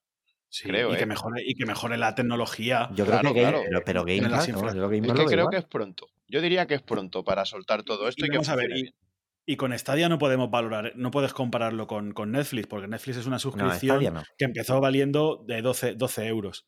¿vale? Stadia, que era lo que todo el mundo que esperaba que Stadia fuera una suscripción, resulta que no, que te tienes que comprar los juegos, entonces se han comido Eso un sí, mojón, es como- porque es- para es una comprarme tienda, los juegos de store. Stadia me lo compro en mi PC o me lo compro en mi consola. Es un store, vale, pero Game Pass. Que de hecho es el que más está triunfando. Game Pass lo está Es reventando. el que más lo está triunfando. Bueno, pues lo que te digo, que yo creo que sí que oscila todo un poquito hacia ese a- hacia esa visión de mercado, esa Es visión que de futuro. Vamos hacia eso, pero ya te lo digo Pues yo sí, de sí, cabeza. sí. Lo que pasa es que yo diría eso. Vamos de. Porque es lo que estáis hablando. Si todo el mundo lo está sacando, vamos para allá. Lo que pasa que todavía no está bien asentado porque yo diría que es pronto. Tecnológicamente hablando, es pronto para que eso Sí, funcione tan bien. Hay, hay en países y en zonas que tenemos más o menos buenas conexiones ya para poder ir tirándolo, pero hay en muchos sitios que no. Y Entonces eh, eso irá el- poco a poco. El 5G puede ser también una clave muy importante, es evidente. Sí, para jugar con el Por ejemplo, yo creo que eh, Microsoft lo ha hecho muy bien eh, aportando el, El el el Game Pass al juego al móvil. Es decir, tú estás jugando en tu, en tu Sí, el- casa el Sea of Thieves, a por ejemplo. juego, al Sea of Thieves. A lo mejor el Sea of Thieves en móvil no se juega muy bien, pero bueno. Que, y luego te apetece, te vas, por ahí de- te vas por ahí a cualquier lado y dices, pues lo voy a seguir la partida en el. o voy a echar una partidilla en el móvil. Y creo que está mejor enfocado. Pero bueno, que esto es como todo, es como el juego online en consolas, en Play 2. Yo no conocía a nadie que realmente jugara online en Play 2. Te tenías que comprar un adaptador, tenías que tener una buena conexión, eso era un cacao, eso era imposible. Sabías que estaba ahí, pero nadie lo utilizaba. Eh, la Drinkas también, creo, ¿no? Que llegó a Sí, tener sí, sí. juego online. Tenía un pero pequeño modem, el, con, en el Fantasy Star Online, me acuerdo, que era, era muy llamativo, pero, pero que luego no había. Nadie teníamos internet, o el, el internet que teníamos era muy malo, con modem de 56K, iba fatal. Y luego, sin embargo, en la generación de Play 3 y demás, se, fue- se, se popularizó mucho más. En la generación de Play 4 ya es impensable no jugar online. Sí, que, Sí, que- que fue- fue necesita posible, claro. su tiempo y su maduración. Y bueno, pues. Pues es, es un poco eso, que con, pero con el tiempo yo te digo que, que vamos a eso de cabeza. Y con el tiempo, es- lo guapo realmente, y ya con esto concluyo, sería que fuese en la nube real, porque el tema de los discos de almacenamiento, y vale que ahora tenemos los SSDs y tal, eh, si pudiese ser en la nube, imaginaros, ¿eh? Tener tu biblioteca y jugar instantáneamente, sin tener que estar ocupando espacio en un disco duro ilimitado, de decir, no, es que solo tengo 620 gigas. Oye, pues eso sería el futuro real, Sí, ¿no? pero todavía hay problemillas. Es que la tecnología tiene que avanzar un poco. Tenemos el problema de la latencia todavía, que, Se que ya va más o menos bien, pero se- algo se tiene Se que nota, notar. Nota. la compresión del vídeo no es lo mismo tú que estar eh, reproduciendo un- la imagen en 4K desde tu consola, tu ordenador o lo que sea, que estar reproduciéndola por streaming que lleva una compresión. No, no es lo mismo. Eh, no sé, creo que todavía falta un poquito, pero bueno. Bueno, pues a ver, a ver lo que nos viene. Y voy a terminar con dos rumores y voy a pasar muy de puntillas porque los rumores tampoco nos gusta. Bueno, hay que comentarlos porque están en la actualidad, pero tampoco nos gusta hacerle mucho hincapié en esto. Eh, simplemente decir que Apple eh, prepara unas gafas VR que supuestamente salen para 2022, que tienen hasta dos pantallas 8K para cada ojo y 12 cámaras de seguimiento y captación de vídeo. 3.000 euros de gafas. Pero bueno.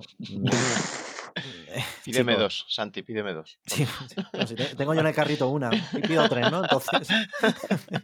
Madre A mía. ver, pues nada, qué decir. eh, Qué Google, también tiene, Google también tiene las suyas ultra pepino carísimas. Y sí, esto, sí, sí, pues, también, también. Cierto. No sé quién lo usará, pero no, no creo que sea algo para un usuario medio y tal, pero bueno. Y el último rumor, que este sí nos interesa, yo creo un poquito más, es eh, un, un insider a través de Resetera comentaba que esto también de puntillas, porque la semana pasada se decía otra cosa, ¿eh? pero dicen que GTA 6 es- estará, bueno, pues va a ser el mapeado en Florida, basado en Florida, en los años 70 y centrándose en Miami. Bueno, pues es un insider anónimo. eh, la semana pasada decían que iba a ser un personaje masculino que eso podía cambiar a femenino y esta vez dicen que además de que va a ser en Miami de los años 70, que el personaje va a ser masculino. Bueno, Pues Yo, también he escuchado lo del personaje femenino, pero que ibas a manejar a, a los dos, como en el como en el GTA V, ¿no? Que manejas a los tres personajes. claro. Eh, Esa, esa noticia es que fue, eh, eso se filtró un poquito antes, ni entonces ya te Mm. quiero decir hasta Sí, qué sí, punto, sí. pues bueno, esto Por eso, que, que son informaciones que se contradicen entre sí. Y además esto es un insider anónimo, ¿no? Anónimo, que lo comenta. eso también me Que mucho. que- que no es alguien con una reputación ni nada. Nos quedaríamos un poco con ese Miami de los años 70 que siempre entra bien, yo creo. ¿Os, os apetece a vosotros? Yo a mí, no, a mí nada, ¿eh? a mí no me apetece nada, pero también te digo que es una, es una ambientación que mola, pero creo que está muy quemada, está muy trillada, está muy. Ya lo hemos visto mucho, ¿no? Sí, muchísimo. Además, sí, sí, sí.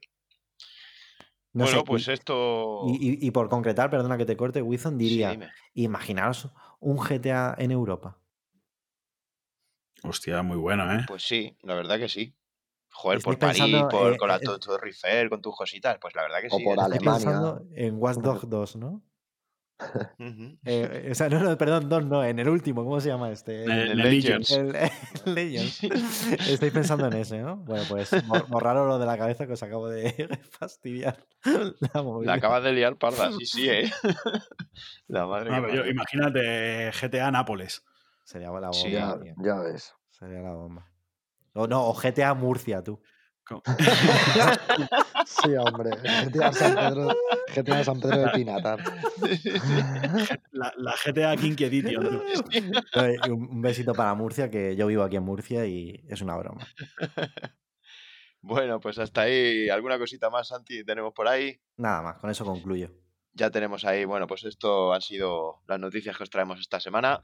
Vamos a escuchar un temazo de esta banda sonora que hemos elegido para hoy y continuamos. Venga, vamos a por ella.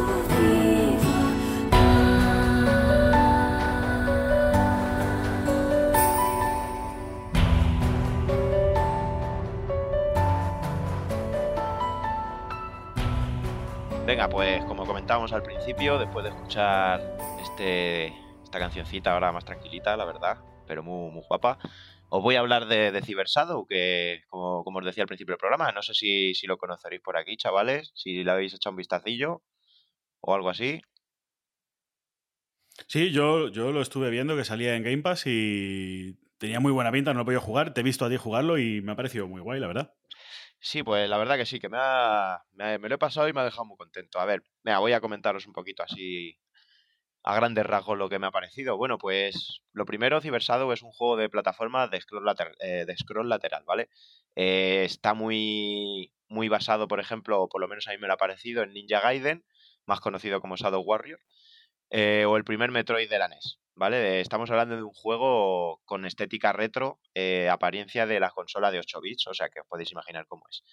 Tiene una estética pixelar muy bonita, eso sí, y una banda sonora de 8-16 bits, tengo que decir, muy, muy guapa, que acompaña muy bien al juego, ¿vale?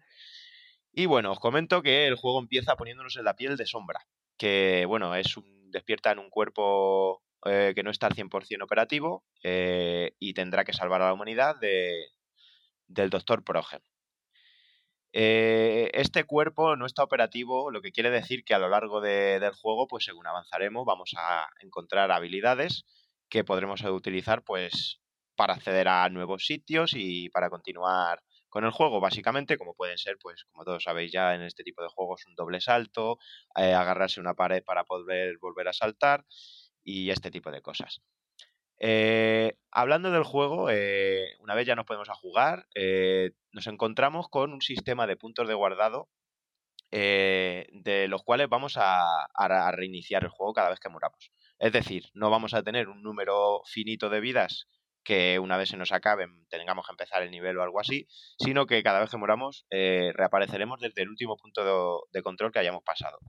En estos puntos de control eh, podemos a- eh, comprar tres tipos de cosas, que serían, eh, uno, el rellenarnos la barra de vida, otro, el rellenarnos otra barra con la que contamos, que es la de los proyectiles, o conseguir unos objetos adicionales que nos ayudan y nos proporcionan, pues, como más disparos, algún escudo, y nos dan ciertas ayudas.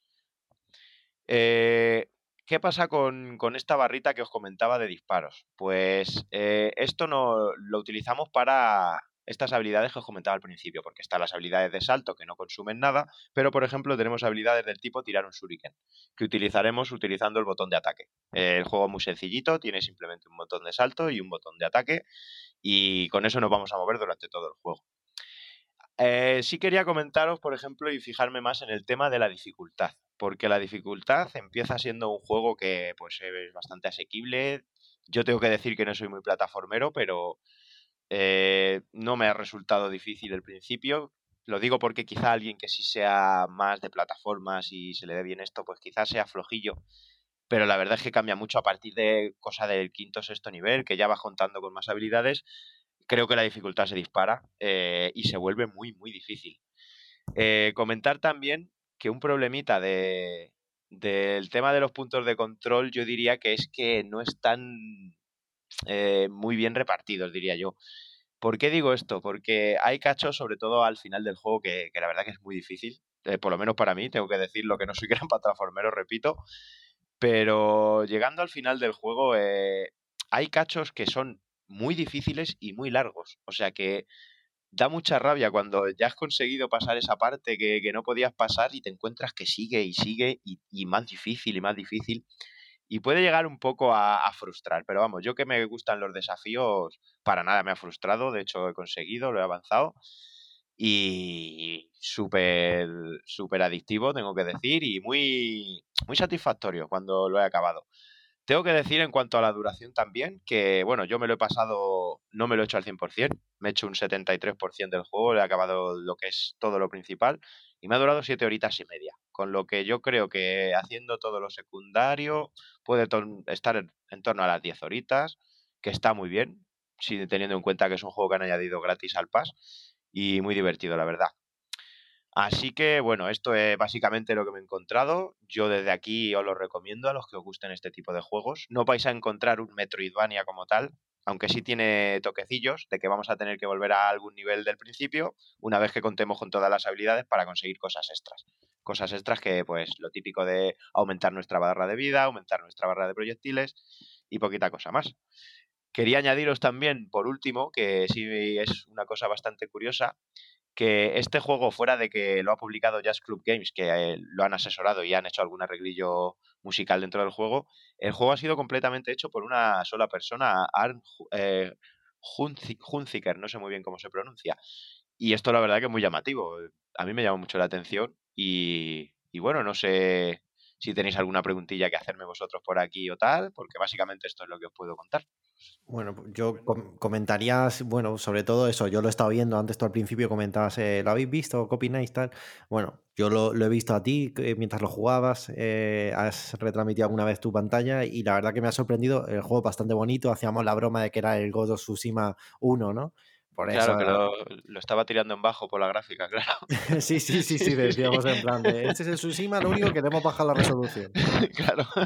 tirábamos alguna bromilla por ahí y bueno, el, el juego sobre todo lo que me llama mucho la atención es la dificultad. Sí que es verdad que yo tengo que jugar al Bambi 2 o al Hello Kitty 3, porque como me estoy quieto ahí, y el Bambi antes de que se queme el bosque, cuando se quema el bosque ya... Es un peligroso. Entonces, por ahí sí que es verdad, pero bueno, mm, piquillos de dificultad, lo que tú comentabas, ¿no? Bastante duros. Sí, sí, sí. Ha habido cachos que me he tirado de los pelos, Santi, tú lo has visto, que me he tirado a lo mejor una hora, hora y media e- en el mismo, y, y no en un cacho muy largo, sino en el mismo trozo hasta que llegas de un punto de control a otro, ¿eh? Que, que ha habido cachos, uff, que telita, telita. Sí. Y bueno, pues la verdad que esto ha sido básicamente, aquí os comentaba el análisis, eh, vamos a escuchar una cancioncita, ¿no? Si os parece, y seguimos comentando.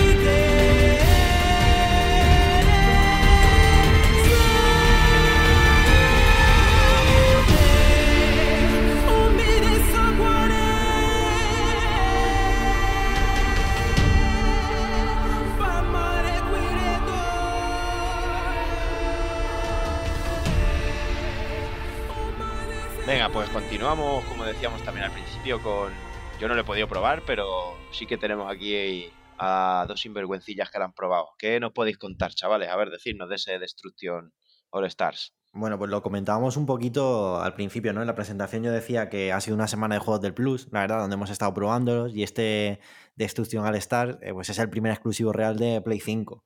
Entonces, ¿cómo no había que probarlo, no? Y, No, bueno, no, no, no, no, no. El primer exclusivo real Hombre, y el Demon, y el Demon ah, Souls. Demon's Souls es un juego que ya estaba, ¿eh? Que lo que han hecho es... No, no, no. Hostia, es- Es que siempre, siempre me hacéis la misma, es como si te No, es, que, es que, claro, es que si el Demon Souls ahora no es, no es el primer exclusivo, ¿da? Pero es el primero, o sea, Me- me- yo me levanto y me voy. es, el primero eh, nuevo completamente, o sea, que, que- Tú me entiendes, ¿no? O sea, realmente eh, este, es- de hecho lo dicen ellos, no lo digo yo, ¿eh? Lo dice la, pro- la propia Sony, la propia PlayStation. Hombre, es nueva IP, ¿no? Lo- Claro. es la nueva IP, eso sí. Claro, es Primera juego nueva IP exclusiva en Play 5, vale, venga. Aceptable. completamente nuevo, ¿no? completamente nuevo en Play 5. Bueno, y pues comentar un poquito por encima, porque tampoco lo hemos podido jugar mucho, la verdad. Eh, nos ha dado pena, pero es que eh, esta semana hemos llevado un mogollón de lío, lo hemos jugado al final todo. Y sí que decir que es un juego que recuerda mucho a Rocket League, no descubrimos nada. Es un juego de coches donde eh, pues, eh, es, es diferente porque golpeas a otros coches, no es como en el Rocket League, pero se trae ese aire, ¿no? De esos coches, pues con un toque un poco fantástico. Sí que, eh, sobre todo, destacaría eh, que aquí el personaje puede salir del coche eh, con un estilo muy cartoon que recuerda mucho a Fortnite. Y luego también eh, cómo está implementado de bien el tema del DualSense. O sea, realmente eh, sí que se nota que han implementado cositas nuevas y que tienes en las manos un mando nuevo. Que no muchos juegos lo están haciendo y este Destruction sí lo hace. Eh, realmente es un juego divertido, porque es un juego divertido, pero sí que es verdad que no es mi tipo de juego. Entonces tampoco puedo dar, eh, no, no puedo contextualizar co- con- correctamente porque no es, no es algo que yo vaya a jugar o que yo haya disfrutado mucho. Gráficamente eh, se ve bien, se ve correcto, no es una panacea espectacular, pero bueno, se ve bien. Esto, esto se podría haber corrido en una Play 4 perfectamente. Claro, es que es eso. Igual con un poquito menos de detalle, en una resolución más baja y tal, pero se podría haber corrido en una Play 4. Lo- los Claro, personajes sí sorprenden, ¿eh? yo creo. Y así podía haberlo probado mucha más gente, como yo, por ejemplo. Sí, pero bueno, querían, querían darle un poquito de empaque al catálogo de Play 5, pero no sé yo si esta ha sido la mejor opción. Bueno, la verdad que es un juego que es muy intuitivo, enseguida le cogen las dinámicas y, y- bien, la verdad, correcto, ha estado gracioso. Bueno, esta semana hemos visto también que hacían a través de la cuenta oficial de PlayStation, pues hacían, de hecho era a través de la del Plus, y hacían pues como un torneo entre streamer y tal, pues bueno, una manera de promocionar el juego también. Y pues eso, que es, es como el evento del momento, es de lo que hay que hablar. Seguramente si con el tiempo le van haciendo añadidos y, y lo van actualizando, eh, que, que espero que lo hagan porque si no lo matan, pues se puede terminar convirtiendo en algo bastante grande a nivel de Rocket League o a nivel tal. Pero a ver cómo va avanzando en el tiempo, porque lo que te digo, para mí que no me llama mucho la atención, pues sí que lo veo pues un juego eso, que le echaré dos o tres partidillas más y poco más.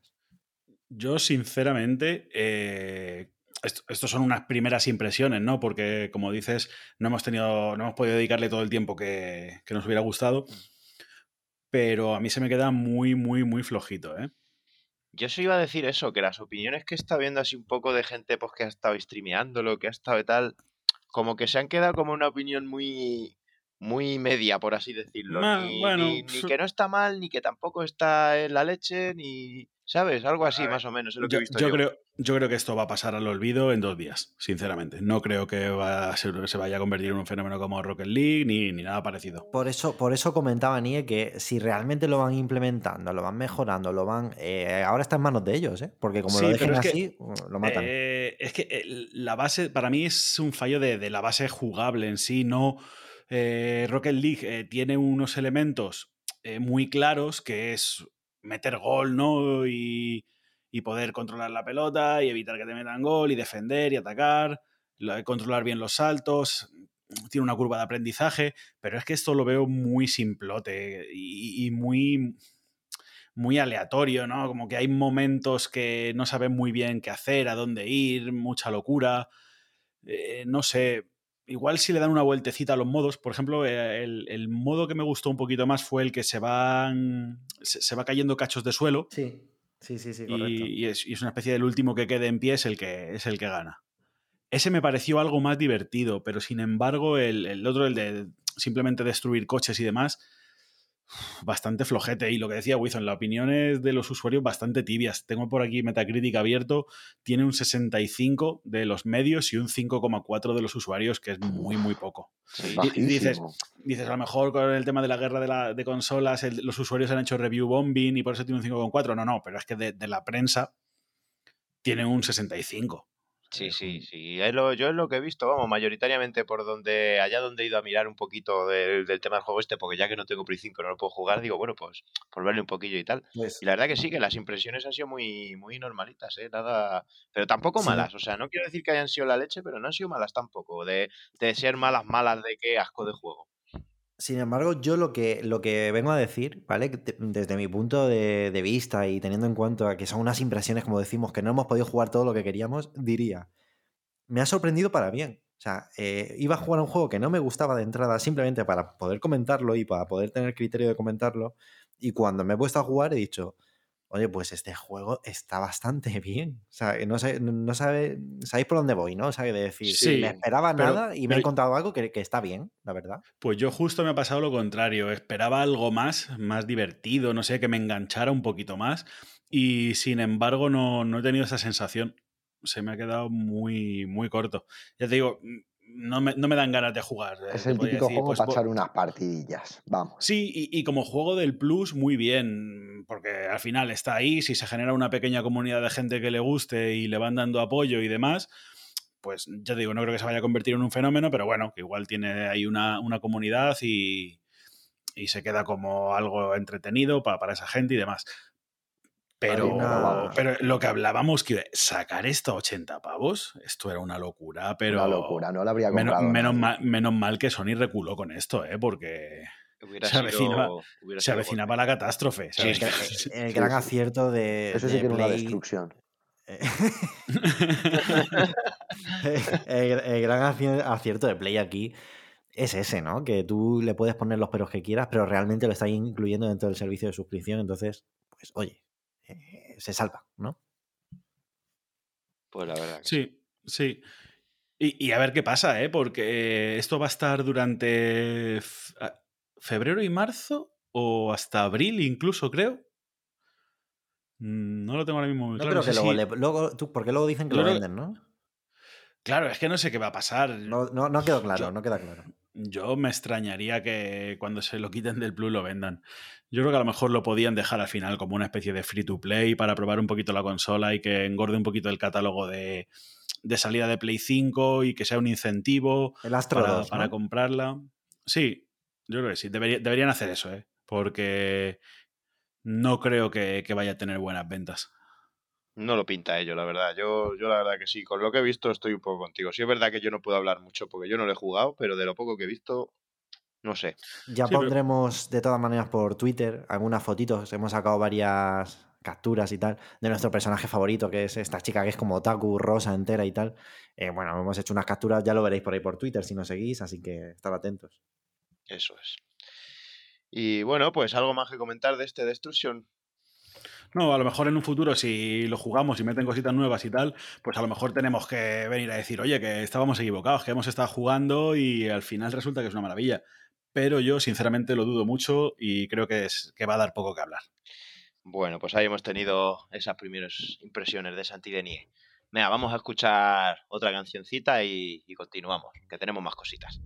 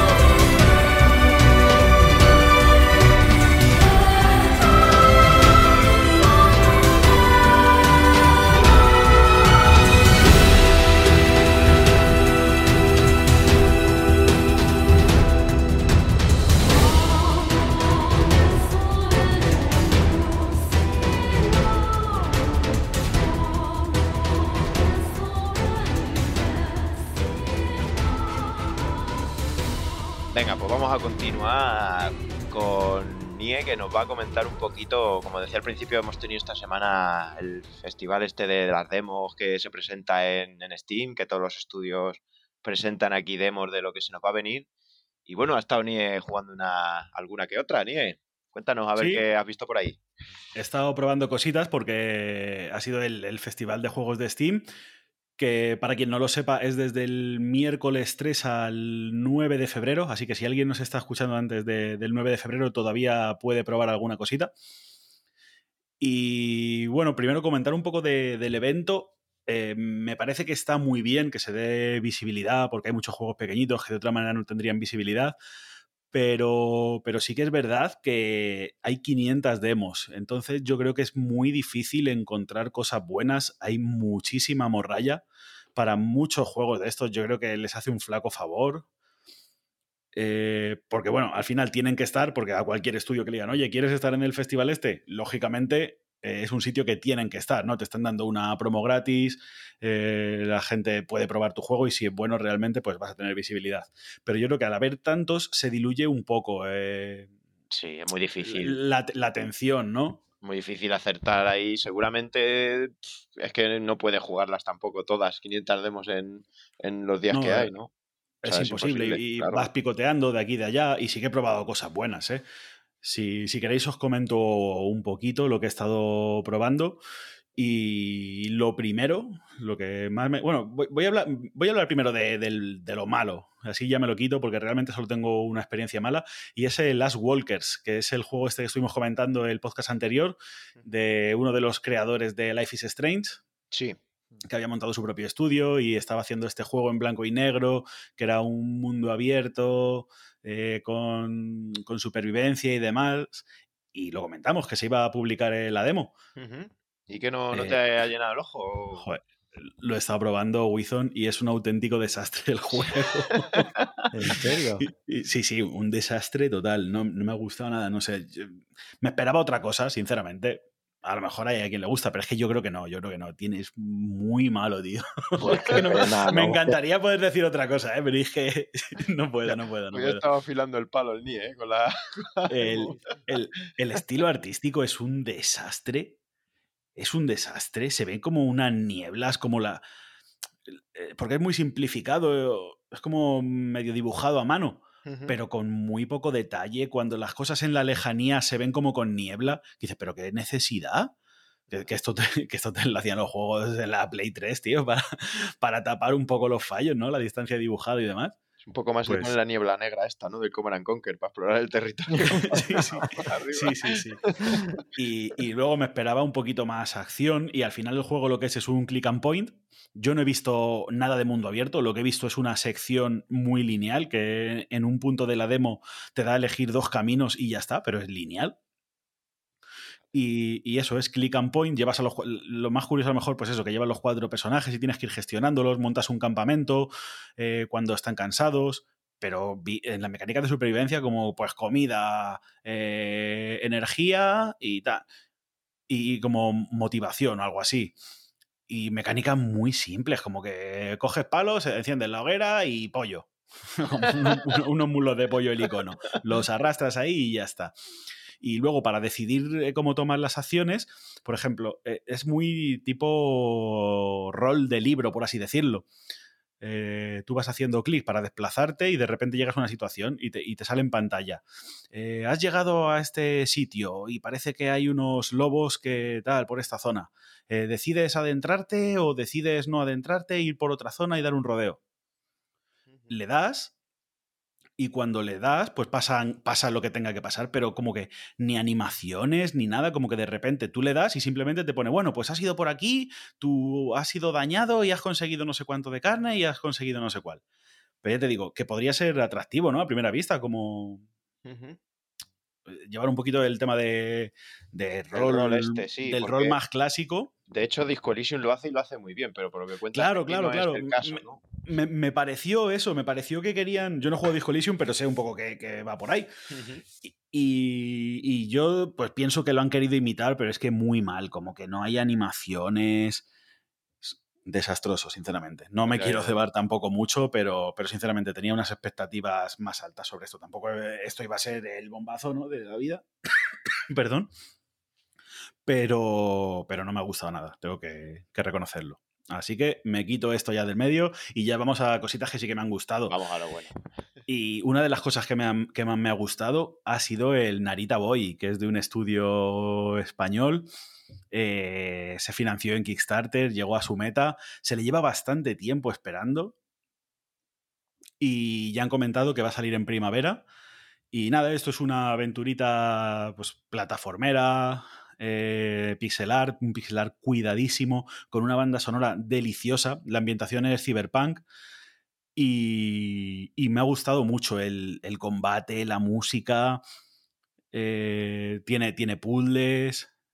No sé, muy, muy impresionante, muy impresionante. Qué bien que pinta. Luego- me, me comentaste eso y, y- perdona que te corte y le tengo descargado y por lo que has dicho le, le tengo que probar. ¿eh? Sí, sí, sí, sí, pues prueba, pruébalo. Y luego además es un juego que parece que va a tener una historia densa porque te explican muchas cosas y como muy flipada, como todo muy ochentero, muy exagerado, como es u- una locura en plan de que te metes a, mm, a un- al mundo digital y hay un problema, como que hay unos seres que están ejecutando líneas de código malicioso y esos son los enemigos. Y, y le dan como, como un cariz muy de fantasía medieval, para que me entendáis, como, como muy épico, pero basado como en un mundo ciberpunk digital y demás. Joder, qué bueno. Y no sé, a mí me, me ha, me ha cautivado, de verdad. Eh, otra de las noticias es que va a salir en Game Pass de salida y yo creo que, que esto va a ser un exitazo. ¿Y va a salir por... en primavera, has dicho? Sí, en primavera. Eh, creo que ponía later primavera en el anuncio, así que se le espera para finales de, de primavera. Vaya, A lo se me, mejor se me para final, finales de mayo, junio. pues- Pero bueno, si sale ese mes, te, te pagas un mesecito, te le juegas, porque supongo que tampoco será muy largo. Sí, y apañado, la verdad que sí, merece Pero la es que pena. de, de verdad que, que si, si podéis probar la, la demo, porque es bastante impactante el- la música, la ambientación. O sea, para mí ha sido el cyberpunk bueno. desde, ya lo, desde ya lo puedo decir. Fíjate, fíjate. Sí, sí, le, le- le echaré un vistazo porque ya te digo que la tengo incluso descargada. O sea, pero no, no, con el tema de acabarme Cyber Shadow no lo he probado, pero lo haré, lo haré, porque pinta de lujo. Sí, sí. Además, la demo es muy cortita, sí que es verdad que es cortita. Es un poco chapas porque te meten eh, la cosa de la historia para, para ponerte un poco en situación y estás un ratillo ahí leyendo. Mucho texto, ¿no? Para. Mucho texto. pero, pero, pero merece la pena probarla, ¿eh? Y yo creo que va a ser un juego excelente. ¿Tiene, tiene algún bug? Vi, te montas en un ascensor, por ejemplo, por comentar, el, el único que he visto realmente, que te metes en, en un ascensor y te haces la, la animación de guardarte la espada como para apretar el botón del ascensor y el botón del ascensor luego le pegas como un espadazo y luego vuelves a sacar la espada. Mm, sí, cosillas se- que hay que arreglar, ¿no? Sí, pero vamos, yo imagino que lo tendrán controlado y que precisamente con el feedback que van a tener ahora de la demo, pues pulirán un poquito estas cosas. Pues sí, Así sí, que muchas ganas del Narita. apuntado el Narita. Eh, otro de los juegos que probé es Foregon, me lo recomendó Raciel, eh, nuestro compañero, que ya estuvo por aquí la semana pasada, me lo recomendó, lo probé, le estuve echando un vistacillo y me gustó bastante también. Pues igual, muy plataformero en 2D, eh, tiene un poquito mecánicas de, de Souls, porque vas recogiendo, a medida que vas eliminando enemigos y demás, vas cogiendo un dinero y, y unos, unos elementos de, de crafteo, por así decirlo, o un- unas piezas para luego poder potenciar habilidades. Tiene, tiene un árbol de habilidad bastante guapo, pueden mejorar las armas. Hay loot, que me parece muy curioso en un juego de estos plataformeros 2D, eh, que haya loot. Y ni hay, eh, ¿pero qué es? Eh, de- ¿Rollo Metroidvania? Para... Sí, sí, sí, sí. Vale, vale, vale. Sí, sí. Un poquito Metroidvania con sus plataformas y sus cositas. Sí. Y eso, y bastante curioso, por eso vas recogiendo luz. Luego tienes una especie de, de nexo donde hay unos personajes con los que puedes, eh, pues el típico herrero, ¿no? Que pueden mejorar las armas. Eh, no sé, y la, la ambientación es como. No sabría definir una época, pero como que llevas espada y llevas pistola también. Y no sé. Pues sí, Me mira, ha otro que, me, otro que me apunto. Que a mí esto Sí, me- sí, sí. Yo, pues yo me lo he apuntado en la sí. lista. porque creo que puede estar bien. Y lo que decía, un poquito de mecánicas de Souls, porque cuando te matan, eh, pierdes los, las cosas que, que habías conseguido por el camino. Y luego en el te devuelven al nexo este principal o la- el hub principal. Y ahí puedes eh, eh, pedir que te devuelvan la mitad de las cosas que habías perdido. O sea que Ah, tiene, un- ti- tiene un poco también el, el tema del riesgo de decir, me estoy arriesgando mucho, voy a perder las cosas. Así que curiosete. Pues otro que pinta Luego, bien. luego por otro lado, eh, Steel Assault, que también me lo recomendó Raciel. Y este es un poquito más tirando hacia, hacia un beaten up. Contra. Sí, una cosita Sí, un, así, un contra, un Metal Slug. Sí, ese sí lo he visto, Eh, ese sí le vi además. Le vi un vídeo además sí. del, del jueguecillo ese. Sí, y este le he probado menos, he tenido menos ratito para, para probarle y se ve muy, frene- muy frenético, bastante difícil. La mecánica, yo creo, más revolucionaria es que llevas un gancho y el juego se, se desarrolla mucho en altura. Es de scroll lateral, pero como tienes el gancho, tienes que ir subiendo unas plataformas, vienen enemigos volando. Y, y bueno, mola bastante. También habrá que echarle un vistacillo. Igual de los tres que he comentado, me parece el más flojo, pero, pero no está nada mal. Sí, no tiene malas sensaciones tampoco, ¿no? Sí, Siendo, sí, sí, siendo aún así el más flojillo. Sí, sí, sí. Y luego, bueno, uno que también me ha gustado mucho, eh, Potioncraft. Eh, es un, un- un simulador, un gestor de, de alquimista, como de- tienes, tienes una tienda de, de pociones en un mundo medieval. Y es, es un gestor simplemente, tú no, no ves a tu personaje ni nada. Y, pero es que está muy, muy cuidado la, la estética, es todo como igual, dibujo medieval antiguo Sí. Sí, sí, sí. y, y muy cuidado. Entonces tú tienes que ir, eh, tú eh, eh, te plantean la situación de que tú has llegado a un pueblo nuevo para ser el vendedor de pociones que quieres abrir una tienda, había una casa medio en ruinas, te la decentas y te quedas en esa, en esa casa para vender tus pociones y tienes eh, las diferentes habitaciones, una que es el jardín, que puede, ahí es donde cada día vas recolectando pues, las plantas que van, que van saliendo.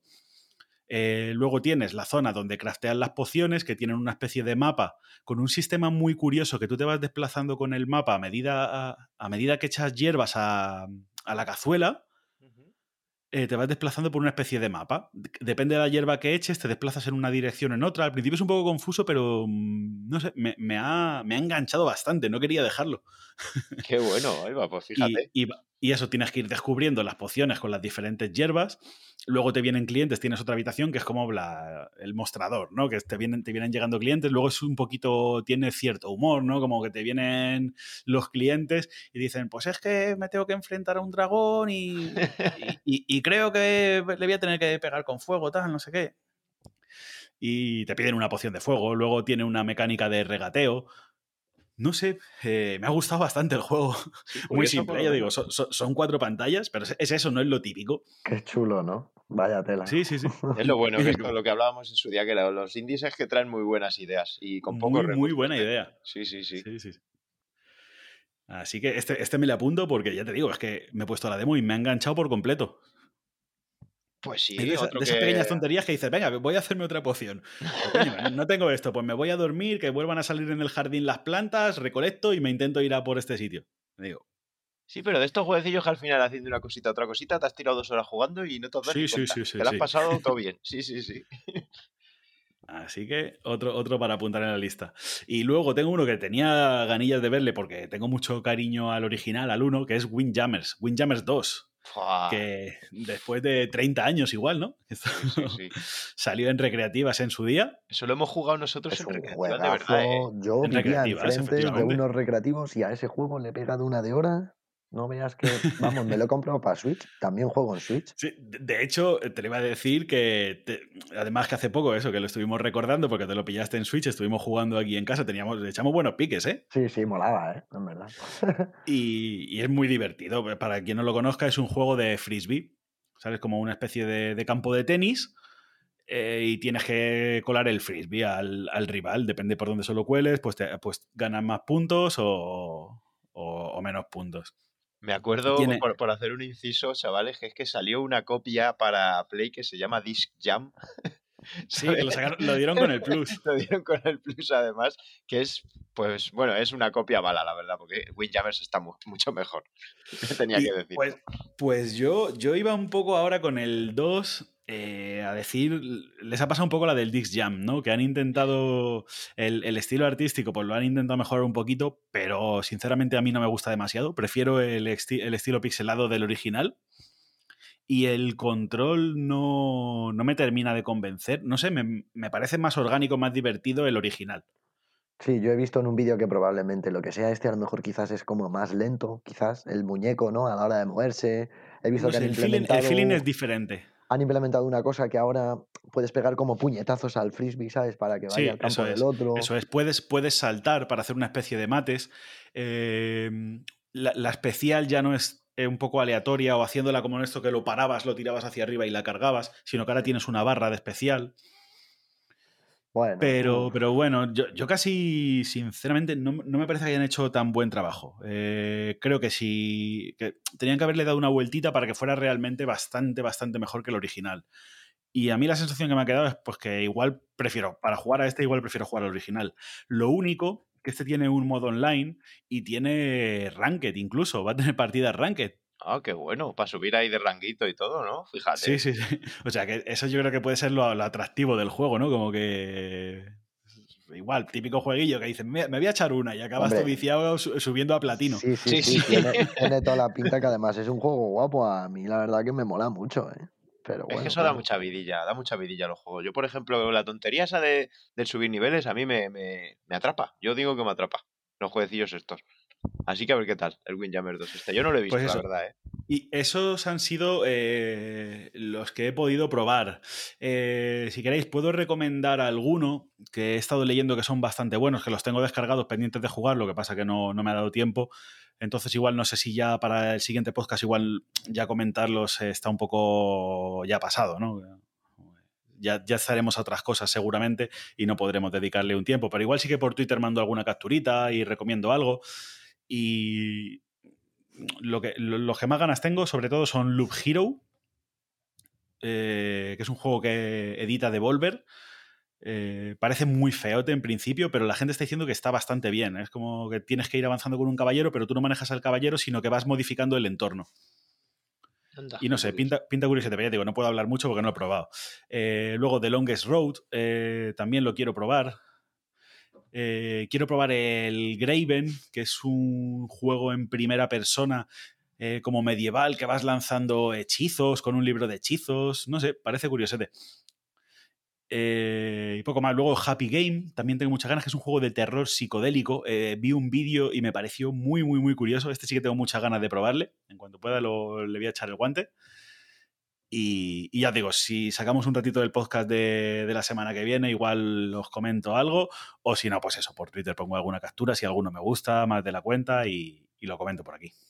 Eso es. Bueno, pues ahí hemos tenido ese resumen de NIE, ese Ardemo, ya sabéis, ahora, pues como decía él, aprovechar que hasta el día 9 se puede y, bueno, si no podéis con las 500, por lo menos 450 por ahí, ¿no, chavales? Ya que estamos. Así que, así que nada, yo, bueno, yo voy a comentaros un poquito, eh, después de esto que nos ha dicho Nie, el tema de la banda sonora, ¿vale? La banda sonora, para quien no la haya reconocido, es la banda sonora de Nier Automata. Pero bueno, tengo que decir que en la banda sonora se, cuela alguna canción del antiguo Nier también, ¿vale? Que la utiliza el señor Keiichi Okabe, que es el compositor. eh, la reutiliza modificándolas, haciendo algún remix y alguna historia. Eh, comentaros como curiosidad que esta banda sonora, bueno, la cantante principal es una chica que se llama Amy Evans, que junto con Keiichi Okabe eh, crearon, bueno, con- junto con Keiichi Okabe y Yoko Taro, crearon lo que es el, el Chaos Language o, lengua del caos, que bueno, eh, el genio Yoko Taro, eh, que ya sabéis que es un tipo peculiar, cuanto menos, eh, se le ocurrió la idea a la que estaban desarrollando Nier, que bueno, si tú estabas jugando y escuchabas en una canción eh, alguna letra o algo que reconocieras, como que te, po- te podía desconectar un poco de la experiencia. Entonces eh, crearon este Chaos Language que básicamente pues orientaron a lo mejor cierta canción a un lenguaje específico o simplemente mezclaron varios idiomas. Por ejemplo, la, cantante, como decía, Amy Evans, en una de las canciones que se llama Song of the Ancients, eh, comenta que hay alemán, húngaro, galés, japonés, francés, latín y algunos sonidos extras que se inventa ella. O sea que muy curioso esto de, de la banda sonora, la verdad. Madre mía. O sea, que eso es como lo que hago yo con el inglés, ¿no? Pero ellos lo han hecho que... Claro, pero, pero el mo- ellos lo han hecho, lo han llevado a lo profesional, ¿sabes? Claro. Vale, vale, vale. Eso es como cuando yo digo good of one, ¿no? Lo mismo. Vale, yo por, yo por ir... Vale, ya está. y bueno, pues nada, chavales, esto ha sido todo por hoy. Eh, recordaros, como siempre, nuestras redes. Estamos ahí en Twitter súper activos, arroba el frasco de estus, que nos podéis escuchar en iVoox, que nos podéis escuchar en Spotify. También estamos en YouTube por el frasco de estus podcast. Y bueno, nada más por aquí. Desearos una feliz semana. eh, a ver qué tal se porta este febrero. Esperamos que bien. Y nos vemos la semanita que viene por aquí. Así que os dejamos con otro temazo y lo dicho, que vaya bien. Hasta luego.